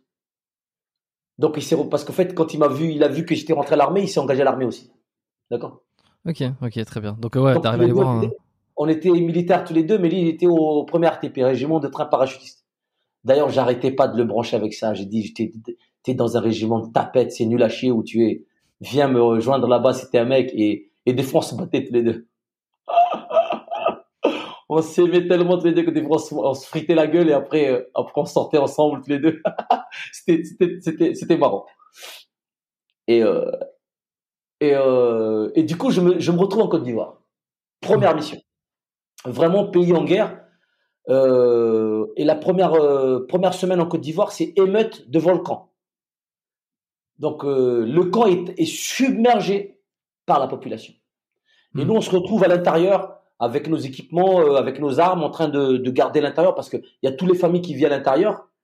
Donc les gens, ils balancent des pierres, ils balancent des, fumigènes, des, trucs. Euh, les gens à l'entrée, ils sont avec leurs machettes, on va vous couper la tête. Et je me retrouve avec ma section face à ces mecs-là. On était trois blacks. Il y avait moi, il y avait un mec qui s'appelait Abdallah et un mec qui s'appelait s'appelait euh, Atiki. Et les blacks, ils nous regardent comme ça, ils nous disent tous les trois, vous êtes des traîtres, on va vous égorger si on rentre. Vous êtes les premiers à mourir et tout, machin et tout. Et là, on s'est dit, putain, c'est quoi ce merdier là? Première mission, tu vois, on, tu, tombes dans un truc. Et, euh, et l'émeute se passe toute la journée, tu vois, c'est un échauffouré, tu vois. Et on nous dit, il faut partir sur la, sur l'ambassade parce qu'ils sont en train de submerger l'ambassade aussi. L'ambassade de France, qui est derrière la Gune, en Côte d'Ivoire. Donc il y avait euh, les, les, mecs du, du premier paiement, des, les, les commandos du premier paiement, qui étaient là, les SAS du coup. Et forcément, tu vois, quand tu vois les forces spéciales, t'es es jeune, t'es jeune dans l'armée, t'es pas, tu connais pas, tu, moi je connaissais rien, je connaissais même pas que ça existait hmm. les forces spéciales, tu vois. Je vois des mecs aussi. Ouais, bah oui, forcément, t'es impressionné. Et puis les mecs, c'était costaud et tout, machin. Mais on savait pas ce qu'ils faisaient, les mecs. On savait rien de ce qu'ils faisaient, les mecs.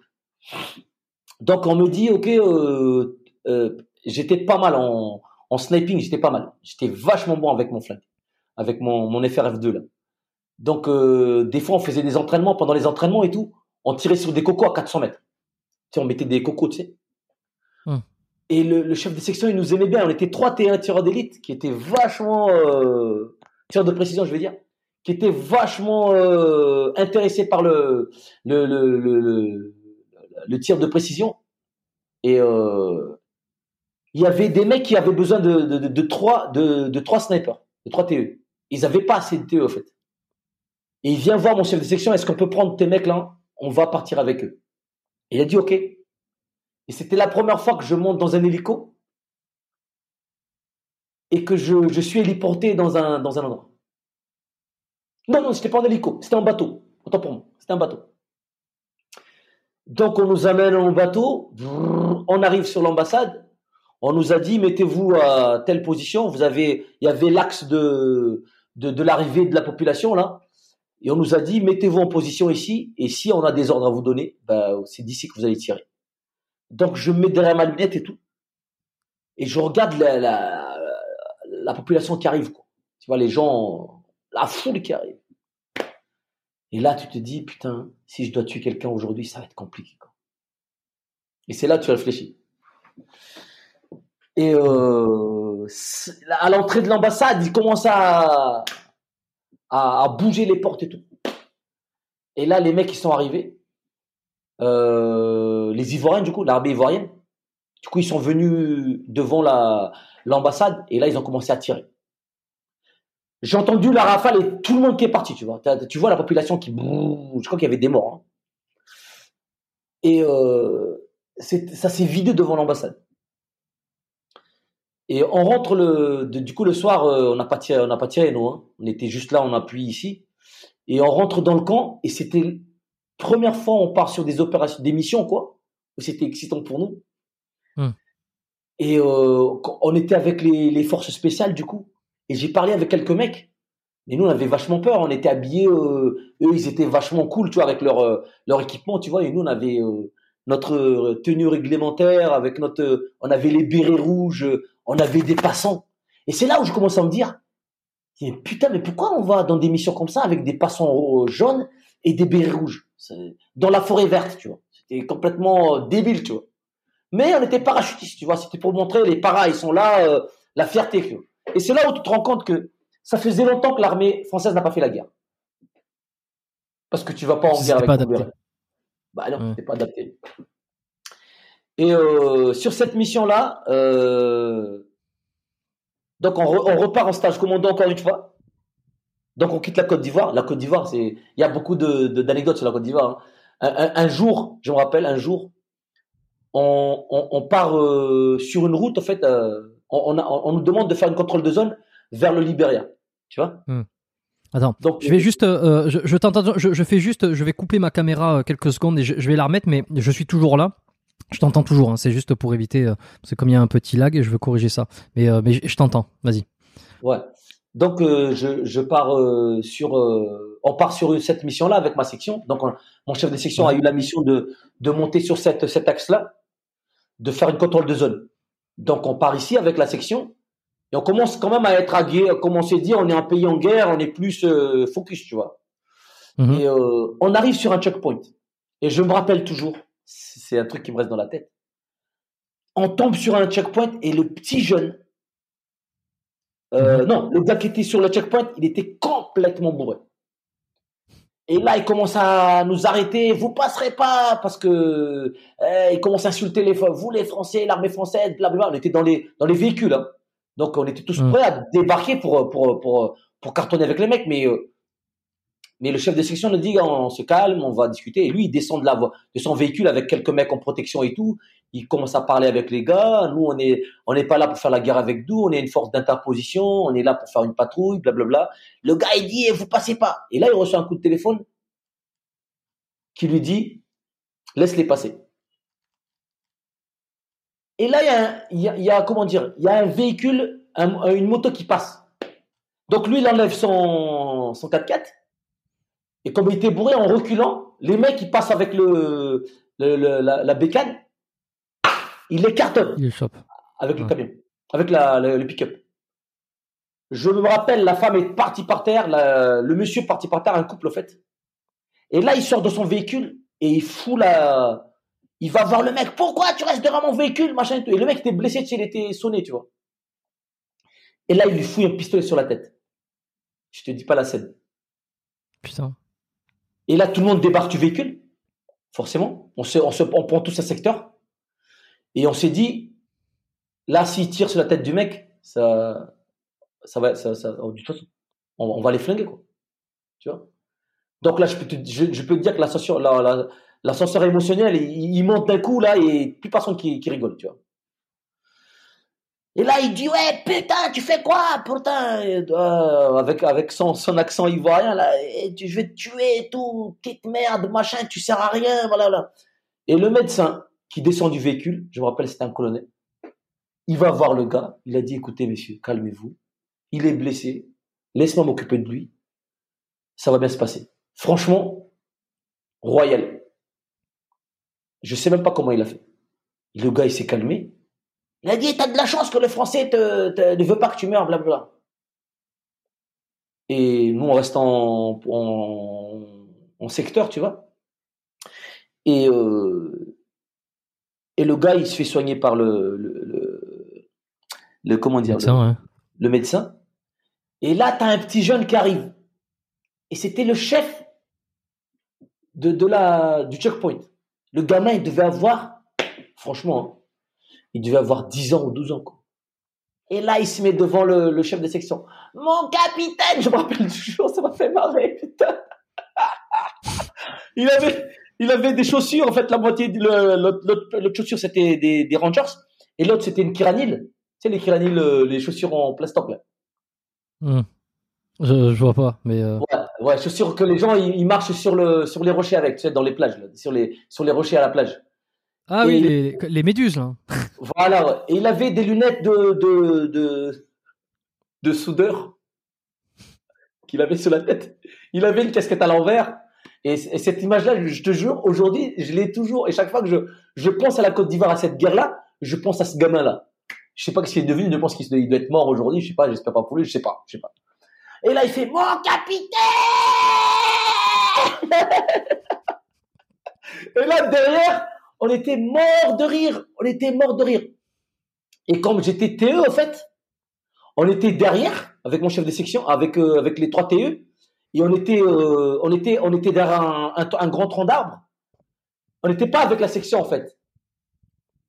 On était, on était en retrait en arrière, avec un autre groupe qui était en appui en fait, parce qu'on s'est dit si ça part en couille, ben au moins il y a un groupe qui en appui.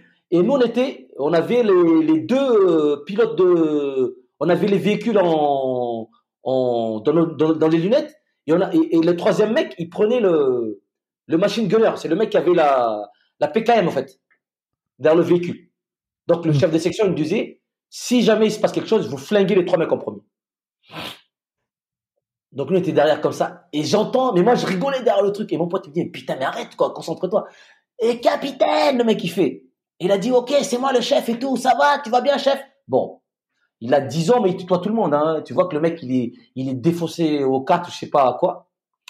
Et, euh, et là, il, serre la main à tout le monde, vachement jovial, tu vois. Il me dit, ouais, c'est moi qui commande ici, vous pouvez passer. Et d'ailleurs, je vous donne des cigarettes, il nous file des clopes et tout on se casse, on arrive, on arrive euh, dans une école, tu vois. Donc on, met notre base ici. Hmm. Et euh, c'était pas une école. C'était pas une école. C'était un espèce de de, de, de, truc de missionnaire, tu vois. Et, je, et je te jure, le prêtre, c'était pas un prêtre. Le prêtre, le prêtre français là, je suis sûr que c'était un mec de la DGSE, un truc comme ça, tu vois. C'est maintenant que je me rends compte de ça, tu vois. C'est maintenant que je me rends compte de ça parce que au fil des années, je, je regarde tous les films de, de, de, ce que j'ai fait et, et, je voyais ce mec-là et c'était pas possible qu'il vivait là, ce mec-là, pour euh, en étant prêtre, tu vois? Mais il était cool, tu vois, personne ne l'emmerdait, euh, vachement intéressé sur les armes, vachement intéressé sur tout, mais il avait pas d'armes, il avait rien, tu vois. Mais il était vachement à l'aise. Et le soir, on, on voulait manger des, des agneaux le soir. Et moi, moi, tu vois, moi, je cuisine, moi. J'adore cuisiner. Donc, moi, je cuisinais toujours avec ma section quand je partais comme ça. Et je demande à un gars, je dis à mon chef de groupe, je dis, écoute, on va faire acheter des, des cabris et on va, on va la cuisiner. Le mec, il me dit, non, non, non, moi, je cuisine pour vous. Il m'a dit, donne-moi l'argent, je vais aller acheter le, le cabri. Un Africain, hein, un Ivoirien. Et t'avais le, le couvre-feu à 18h. Le mec, il est parti. Putain, 14h, pas de réponse. 15h, pas de réponse. 16h, 17h, 18h, il est toujours pas là. Et 18h, genre 18h15, on attend un tir. tu sais, 14-5, tu vois. On entend le, le, canon qui, qui, qui, grogne, quoi. On sort tous, tu sais, on s'équipe et tout, on sort, on se met, on se met sur nos, nos postes et tout. On se, on, voit le mec qui nous ramène le cabri. Le mec qui doit tirer dessus. Putain. Mais ils l'ont pas tué. Mais ils ont découpé le vélo. Le vélo était, était le mec, il a, dès qu'il a vu le mec armé, tu sais, il a, il a sauté de son vélo. Le gars, il a tiré sur le véhicule, tu vois. Il nous a bousillé notre bouffe. Le, cabri, là. Tout était par terre, si tu veux. Et là, on dit à la garde, il dit, mais c'est le gars qui nous amène la bouffe. Et moi, il m'a dit, moi, je, j'ai des ordres, tu sais, euh, il a des gens, j'en ai rien à branler, En gros, il disait que moi, j'ai mes ordres, euh, à 18h, il faut que je, je tire, hein, il faut que je tire, il faut que je tire à 18h. le mec, il a tiré à 18h, Donc, donc euh, voilà, la Côte d'Ivoire, euh, voilà, c'est pas, c'est pas tellement, c'est la guerre sans être la guerre, mais nous, ça, ça nous concerne pas trop, si tu veux. Mais les forces spéciales travaillent. Les forces spéciales vont faire les évacuations, ils vont aller chercher des ressortissants. Euh, ben nous, on les voit atterrir en hélico et on était, on était à côté. Hmm. On était à côté des forces spéciales.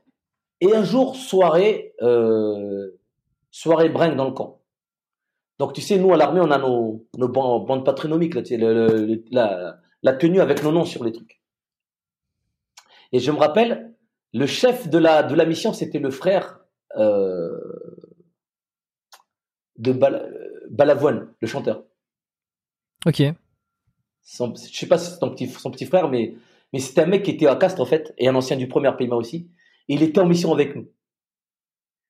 Et là, en fait, on est dans une soirée, dans, un, dans une popote. Et euh, il y a une bagarre dans la popote.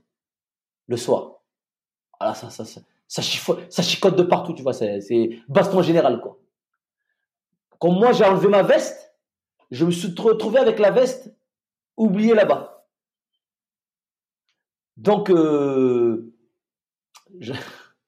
j'arrive je, rentre dans, le, dans notre euh, camp, tu vois, de là où on habite, nous, les, la, le 8 en paiement, et personne ne dit rien, tu vois. On dort et tout. Le matin, rassemblement, c'est qui les gars qui sont battus, battus hier soir?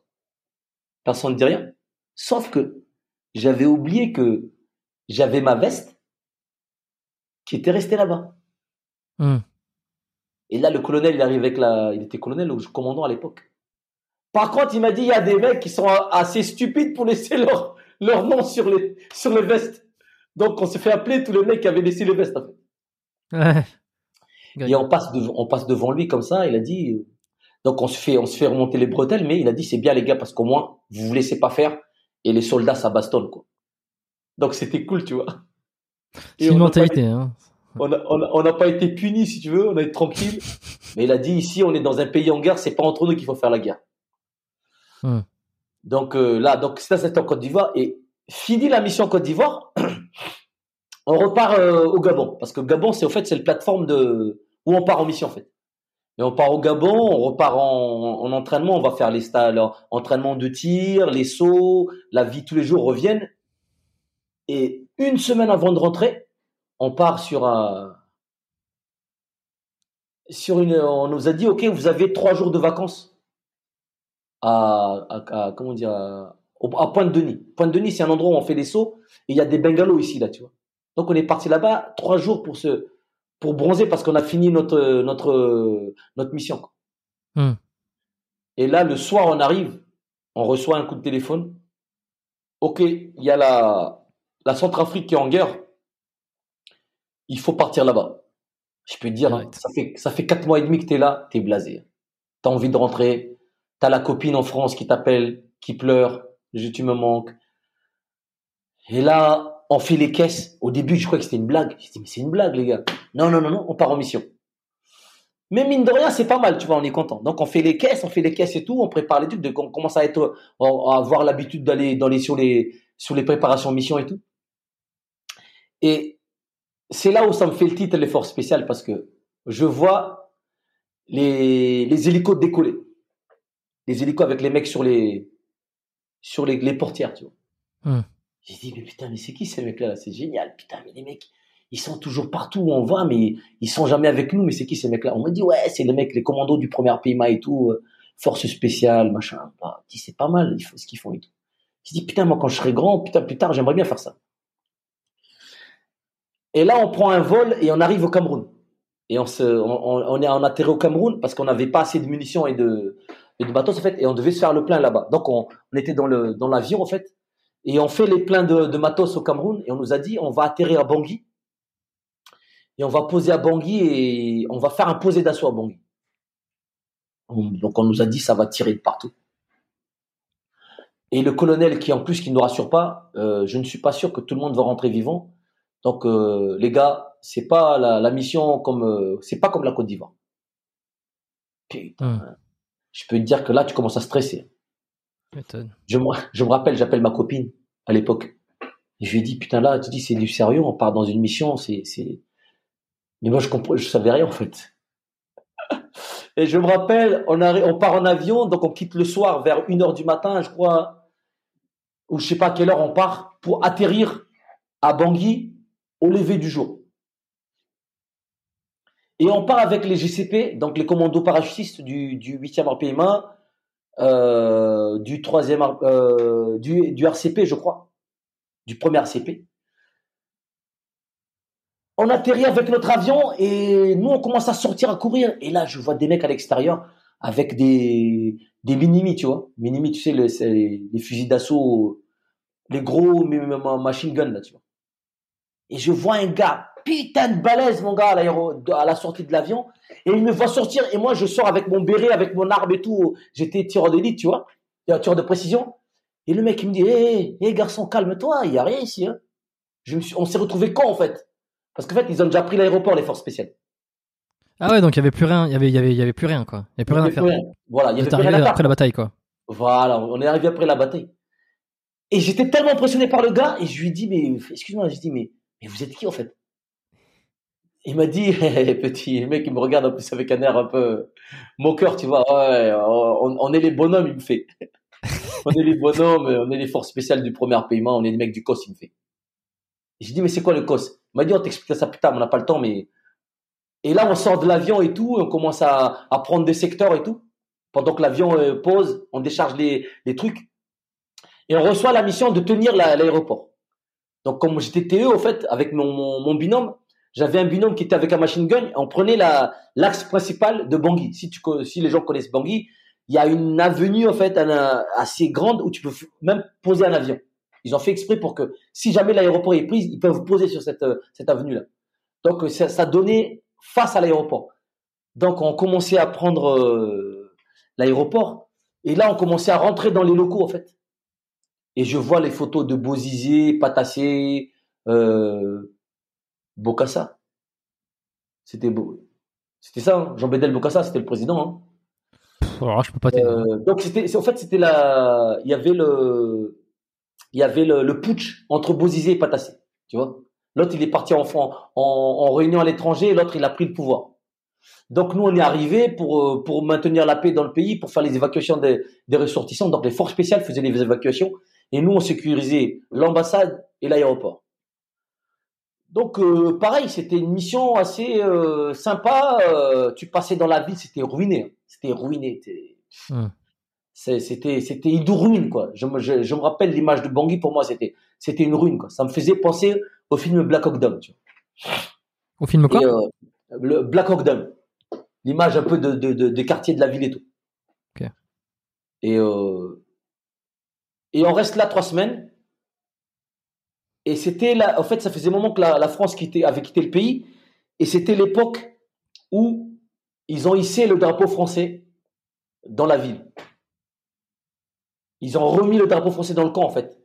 Hmm. Et ce jour-là, je suis passé caporal. Parce qu'en fait, comme j'ai passé mon, mon stage de, de CME, là, ils, ils, ils m'ont fait passer caporal sur le, sur le sol, euh, euh, comment dire, centrafricain, en fait. Et c'était assez spécial parce que je crois que c'était un général qui m'a qui m'avait mis le, le galon ou je crois c'était je sais pas qui. Ok. Et il m'a dit ouais putain c'est un symbole assez fort pour toi parce que ici euh, on remet le drapeau français et, et je suis content que que tu passes euh, caporal ici parce que à l'époque être caporal c'était quelque chose. Tu vois. Hmm.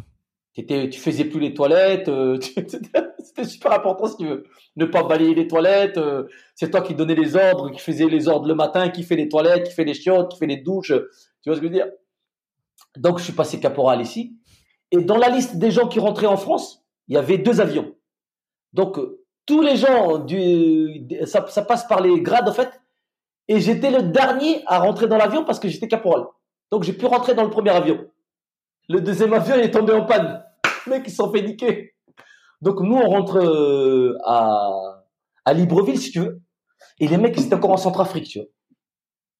Donc, je me retrouve à Libreville. Et, euh, et un jour, je croise. Euh, je, et, non, non, on rentre à Libreville. Et, et, en fait, à Libreville aussi, on a une mission qui s'appelle POG, Port-Gentil. C'est un endroit euh, au Gabon où il y a un mmh. camp de, de l'armée française. Et c'est là où j'ai commencé à côtoyer les forces spéciales. Je voyais les mecs, ils étaient en claquettes, euh, short, au rapport le matin, ils étaient en short. Ils avaient les planches de surf. Ils avaient des 4x4 civils. Les mecs, ils allaient surfer. Moi qui aime bien surf, je dit, putain, ça serait cool d'aller surfer avec ces mecs-là. Et un jour, ils nous ont amené tirer. Et c'est là, c'était le déclic, tu vois. Je voyais tous leurs flingues. J'ai dit, putain, ils avaient des M16, ils avaient des M4, ils avaient des M203, ils avaient des fusils d'assaut, des, des, des, des, des, des MP9, MP5. Euh. J'ai dit, putain, c'est cool et tout, ces, ces trucs-là. Du coup, je rentre de la mission et je me suis mis dans la tête, j'ai dit, je vais aller faire les forces spéciales parce que c'est quand même cool quand même. Et pendant toute ma mission, je me suis dit, si je dois faire la guerre, euh, si je dois vraiment faire la guerre plus tard, parce qu'il y avait la guerre en Irak qui a commencé à, à passer et on a, on a failli s'engager la France, mais il y a le président Chirac qui a dit non. Et du mmh. coup, je, mmh. je, me suis, la, mission en Côte d'Ivoire m'a remis dans la tête, m'a vraiment remis sur euh, les pieds sur terre, tu vois, en me disant, si je dois faire la guerre, c'est pas ici, quoi. Parce que je vois qu'on n'était pas au top au niveau entraînement. Et ah même euh, le fait d'être, d'avoir le béret rouge en mission, d'avoir les badges rouges, euh, comment dire, d'avoir les badges jaunes en mission, j'ai dit, mais ça se fait pas, ça. C'est pas, même mm. moi qui suis euh, novice dans le truc et je commençais à me documenter, à, à lire des bouquins, des machins sur les, les Special Forces et tout. Et j'ai dit, je pense que si je dois faire la guerre, il faut aller faire les Special Forces. Et d'ailleurs, j'ai pas Et c'est là, ouais. C'est là, que là que tu décides de t'engager. Et c'est là où je décide d'aller faire les tests, de faire les forces spéciales. Mais ouais. à chaque fois que je me présente pour faire les dossiers euh, dans les forces spéciales, en fait, tu te fais descendre dans le régiment. Ils veulent pas que tu partes. Donc je suis passé, je, suis passé sergent à, au huitième en paiement. Je suis passé sergent. Et euh, à chaque fois que je demande à faire euh, les tests, euh, c'était refusé. Et un jour, je me suis dit, ben, je vais passer à côté. Donc j'ai monté un dossier en fait, et je m'entendais bien avec le comptable. Et il m'a dit, euh, il m'a dit Charles, fais gaffe parce que si tu rates ton test dans les forces spéciales, ils vont pas te récupérer ici. Hein. Ils vont t'envoyer dans, dans, un régiment euh, au nord de la France là-bas. On te le faire payer quoi. Voilà, j'ai dit écoute, moi je tente le, je tente, je tente tout et, et, je vais faire les tests des forces spéciales. Tu, te euh, sentais chaud? Tu te disais que tu étais capable, euh, que tu avais une chance quand même? Non, non, je, franchement, je ah mais euh, je me suis mis un an pour m'entraîner. J'ai pris un an pour m'entraîner. Tout seul? Ouais, tout seul. Pendant un an, je m'entraînais, je courais, je faisais musculation, je courais, j'allais un peu faire du de la boxe un peu avec des avec des mecs qui touchaient, qui faisaient un peu du sol, tu vois. Mais je connaissais, j'étais, hmm. je, je faisais pas beaucoup de, je faisais du karaté plus jeune, mais la boxe, c'est complètement différent, si tu mmh, Donc, mmh. euh, je commençais vraiment à m'intégrer dans le régiment et à me, à me sentir, j'ai dit, euh, je commençais à comprendre un peu comment ça fonctionne l'armée, en fait. Et, euh, et je, je, je monte mon dossier et je vais faire les tests d'effort spécial. Voilà. Euh, et alors, comment ça se passe? Comment tu t'appelles déjà? Jérôme. Jérôme, il est, il est moins, moins 10 là, 20 heures chez moi. J'ai un cours de crossfit euh, à faire à un mec qui, qui, est en France là. Donc, euh, donc, je. je, je ouais, Est-ce qu'on peut continuer dans, combien, dans combien de temps? Ah, ben écoute, est-ce que. Euh, parce que moi, je, si tu veux, moi j'écoute. Hein, je suis en train de lire un livre audio là quasiment. Tiens. Ouais. Donc, non, bien. À quelle heure tu dois partir? Moi, je dois partir dans. dans je, commence mon cours dans, dans 10 minutes en fait. Dans 10 minutes? Ouais. Eh bien, écoute, ce qu'on va faire, c'est qu'on va, on, va se tenir en jus, on va faire l'épisode numéro 2, euh, on va couper là, on, on, arrive au moment où tu, euh, où tu fais ton, euh, tu, tu, vas passer les, les, tests pour les forces spéciales. Euh, tu t'es entraîné. On va couper ici. Euh, je, je, vais te remercier. On, on, va, on va se, je vais couper l'enregistrement et puis on va s'organiser pour se faire la partie numéro 2 plus tard parce que je vais pas envie de te mettre en retard non plus. Mais en même temps, c'est un régal et, et j'ai envie de connaître la suite et je pense qu'il y en a beaucoup, beaucoup, beaucoup qui vont connaître la suite. Laissez des commentaires, partagez. C'est peut-être la première fois que je vais faire un, un, épisode coupé en deux comme ça, mais je trouve que c'est pour la bonne cause en plus, c'est sympa. Ouais. Euh, partagez, euh, l'épisode si ça vous a plu. Euh, abonnez-vous au podcast Spotify, Apple, Podcast, Addict, peu importe la plateforme où vous êtes. Vous recevez la notification tous les lundis matins quand les épisodes y sortent. je sais pas si ça sera pour la semaine prochaine que qu'on sortira le, la, partie numéro 2. Peut-être, je vais voir en fonction de la planification. Mais en tout cas, la partie numéro 2 va arriver, c'est sûr, je vous le promets. Charles, tu le promets aussi oui, oui, je promets, je promets. Je promets. ça, ça, ça, ça, va être aussi lent parce que, en fait, là, là, je t'ai parlé de de, de, de, de, de, de 5 ans, de 6 ans. Hein. Après, euh, le reste de ma carrière, c'est forces spéciales. Donc, Ok, bon, ben on, aura, on, aura, on aura toutes les forces spéciales euh, après. Je vais essayer de, de, de faire sortir les, les deux épisodes l'un à la suite de l'autre. Euh, reste avec moi juste 30 secondes. Je vous remercie à tous. Je vous dis à la semaine prochaine pour la partie 2. J'espère que ça sera dans cette chronologie. Euh, Abonnez-vous, partagez les épisodes, euh, faites, les, faites les stories sur Instagram. Euh, Qu'est-ce que je veux dire aussi? Abonnez-vous, euh, abonnez-vous sur Instagram euh, là qui arrive parce que euh, parce que je, vais peut-être essayer de mettre en place des trucs pour, pour poser des questions aux invités, aux futurs invités, des choses comme ça. Il y a, du il y a du des nouveautés qui vont arriver. et puis sinon on se retrouve la semaine prochaine. Merci à tous et portez-vous bien d'ici là.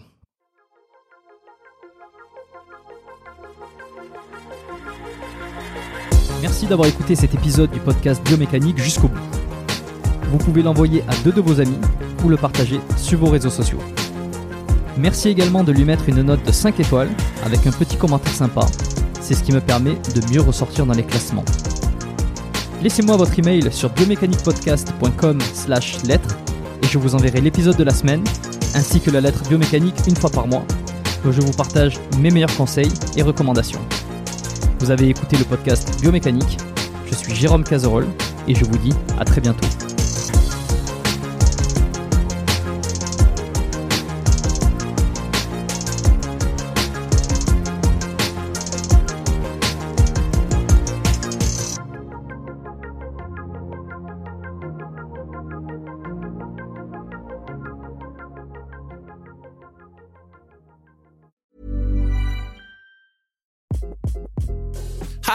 This is Craig Robinson from Ways to Win, and support for this podcast comes from Invesco QQQ, the official ETF of the NCAA. The future isn't scary. Not realizing its potential, however, could be. Just like on the recruiting trail, I've seen potential come in many forms as a coach. Learn more at Invesco.com slash QQQ. Let's rethink possibility. Invesco Distributors, Inc.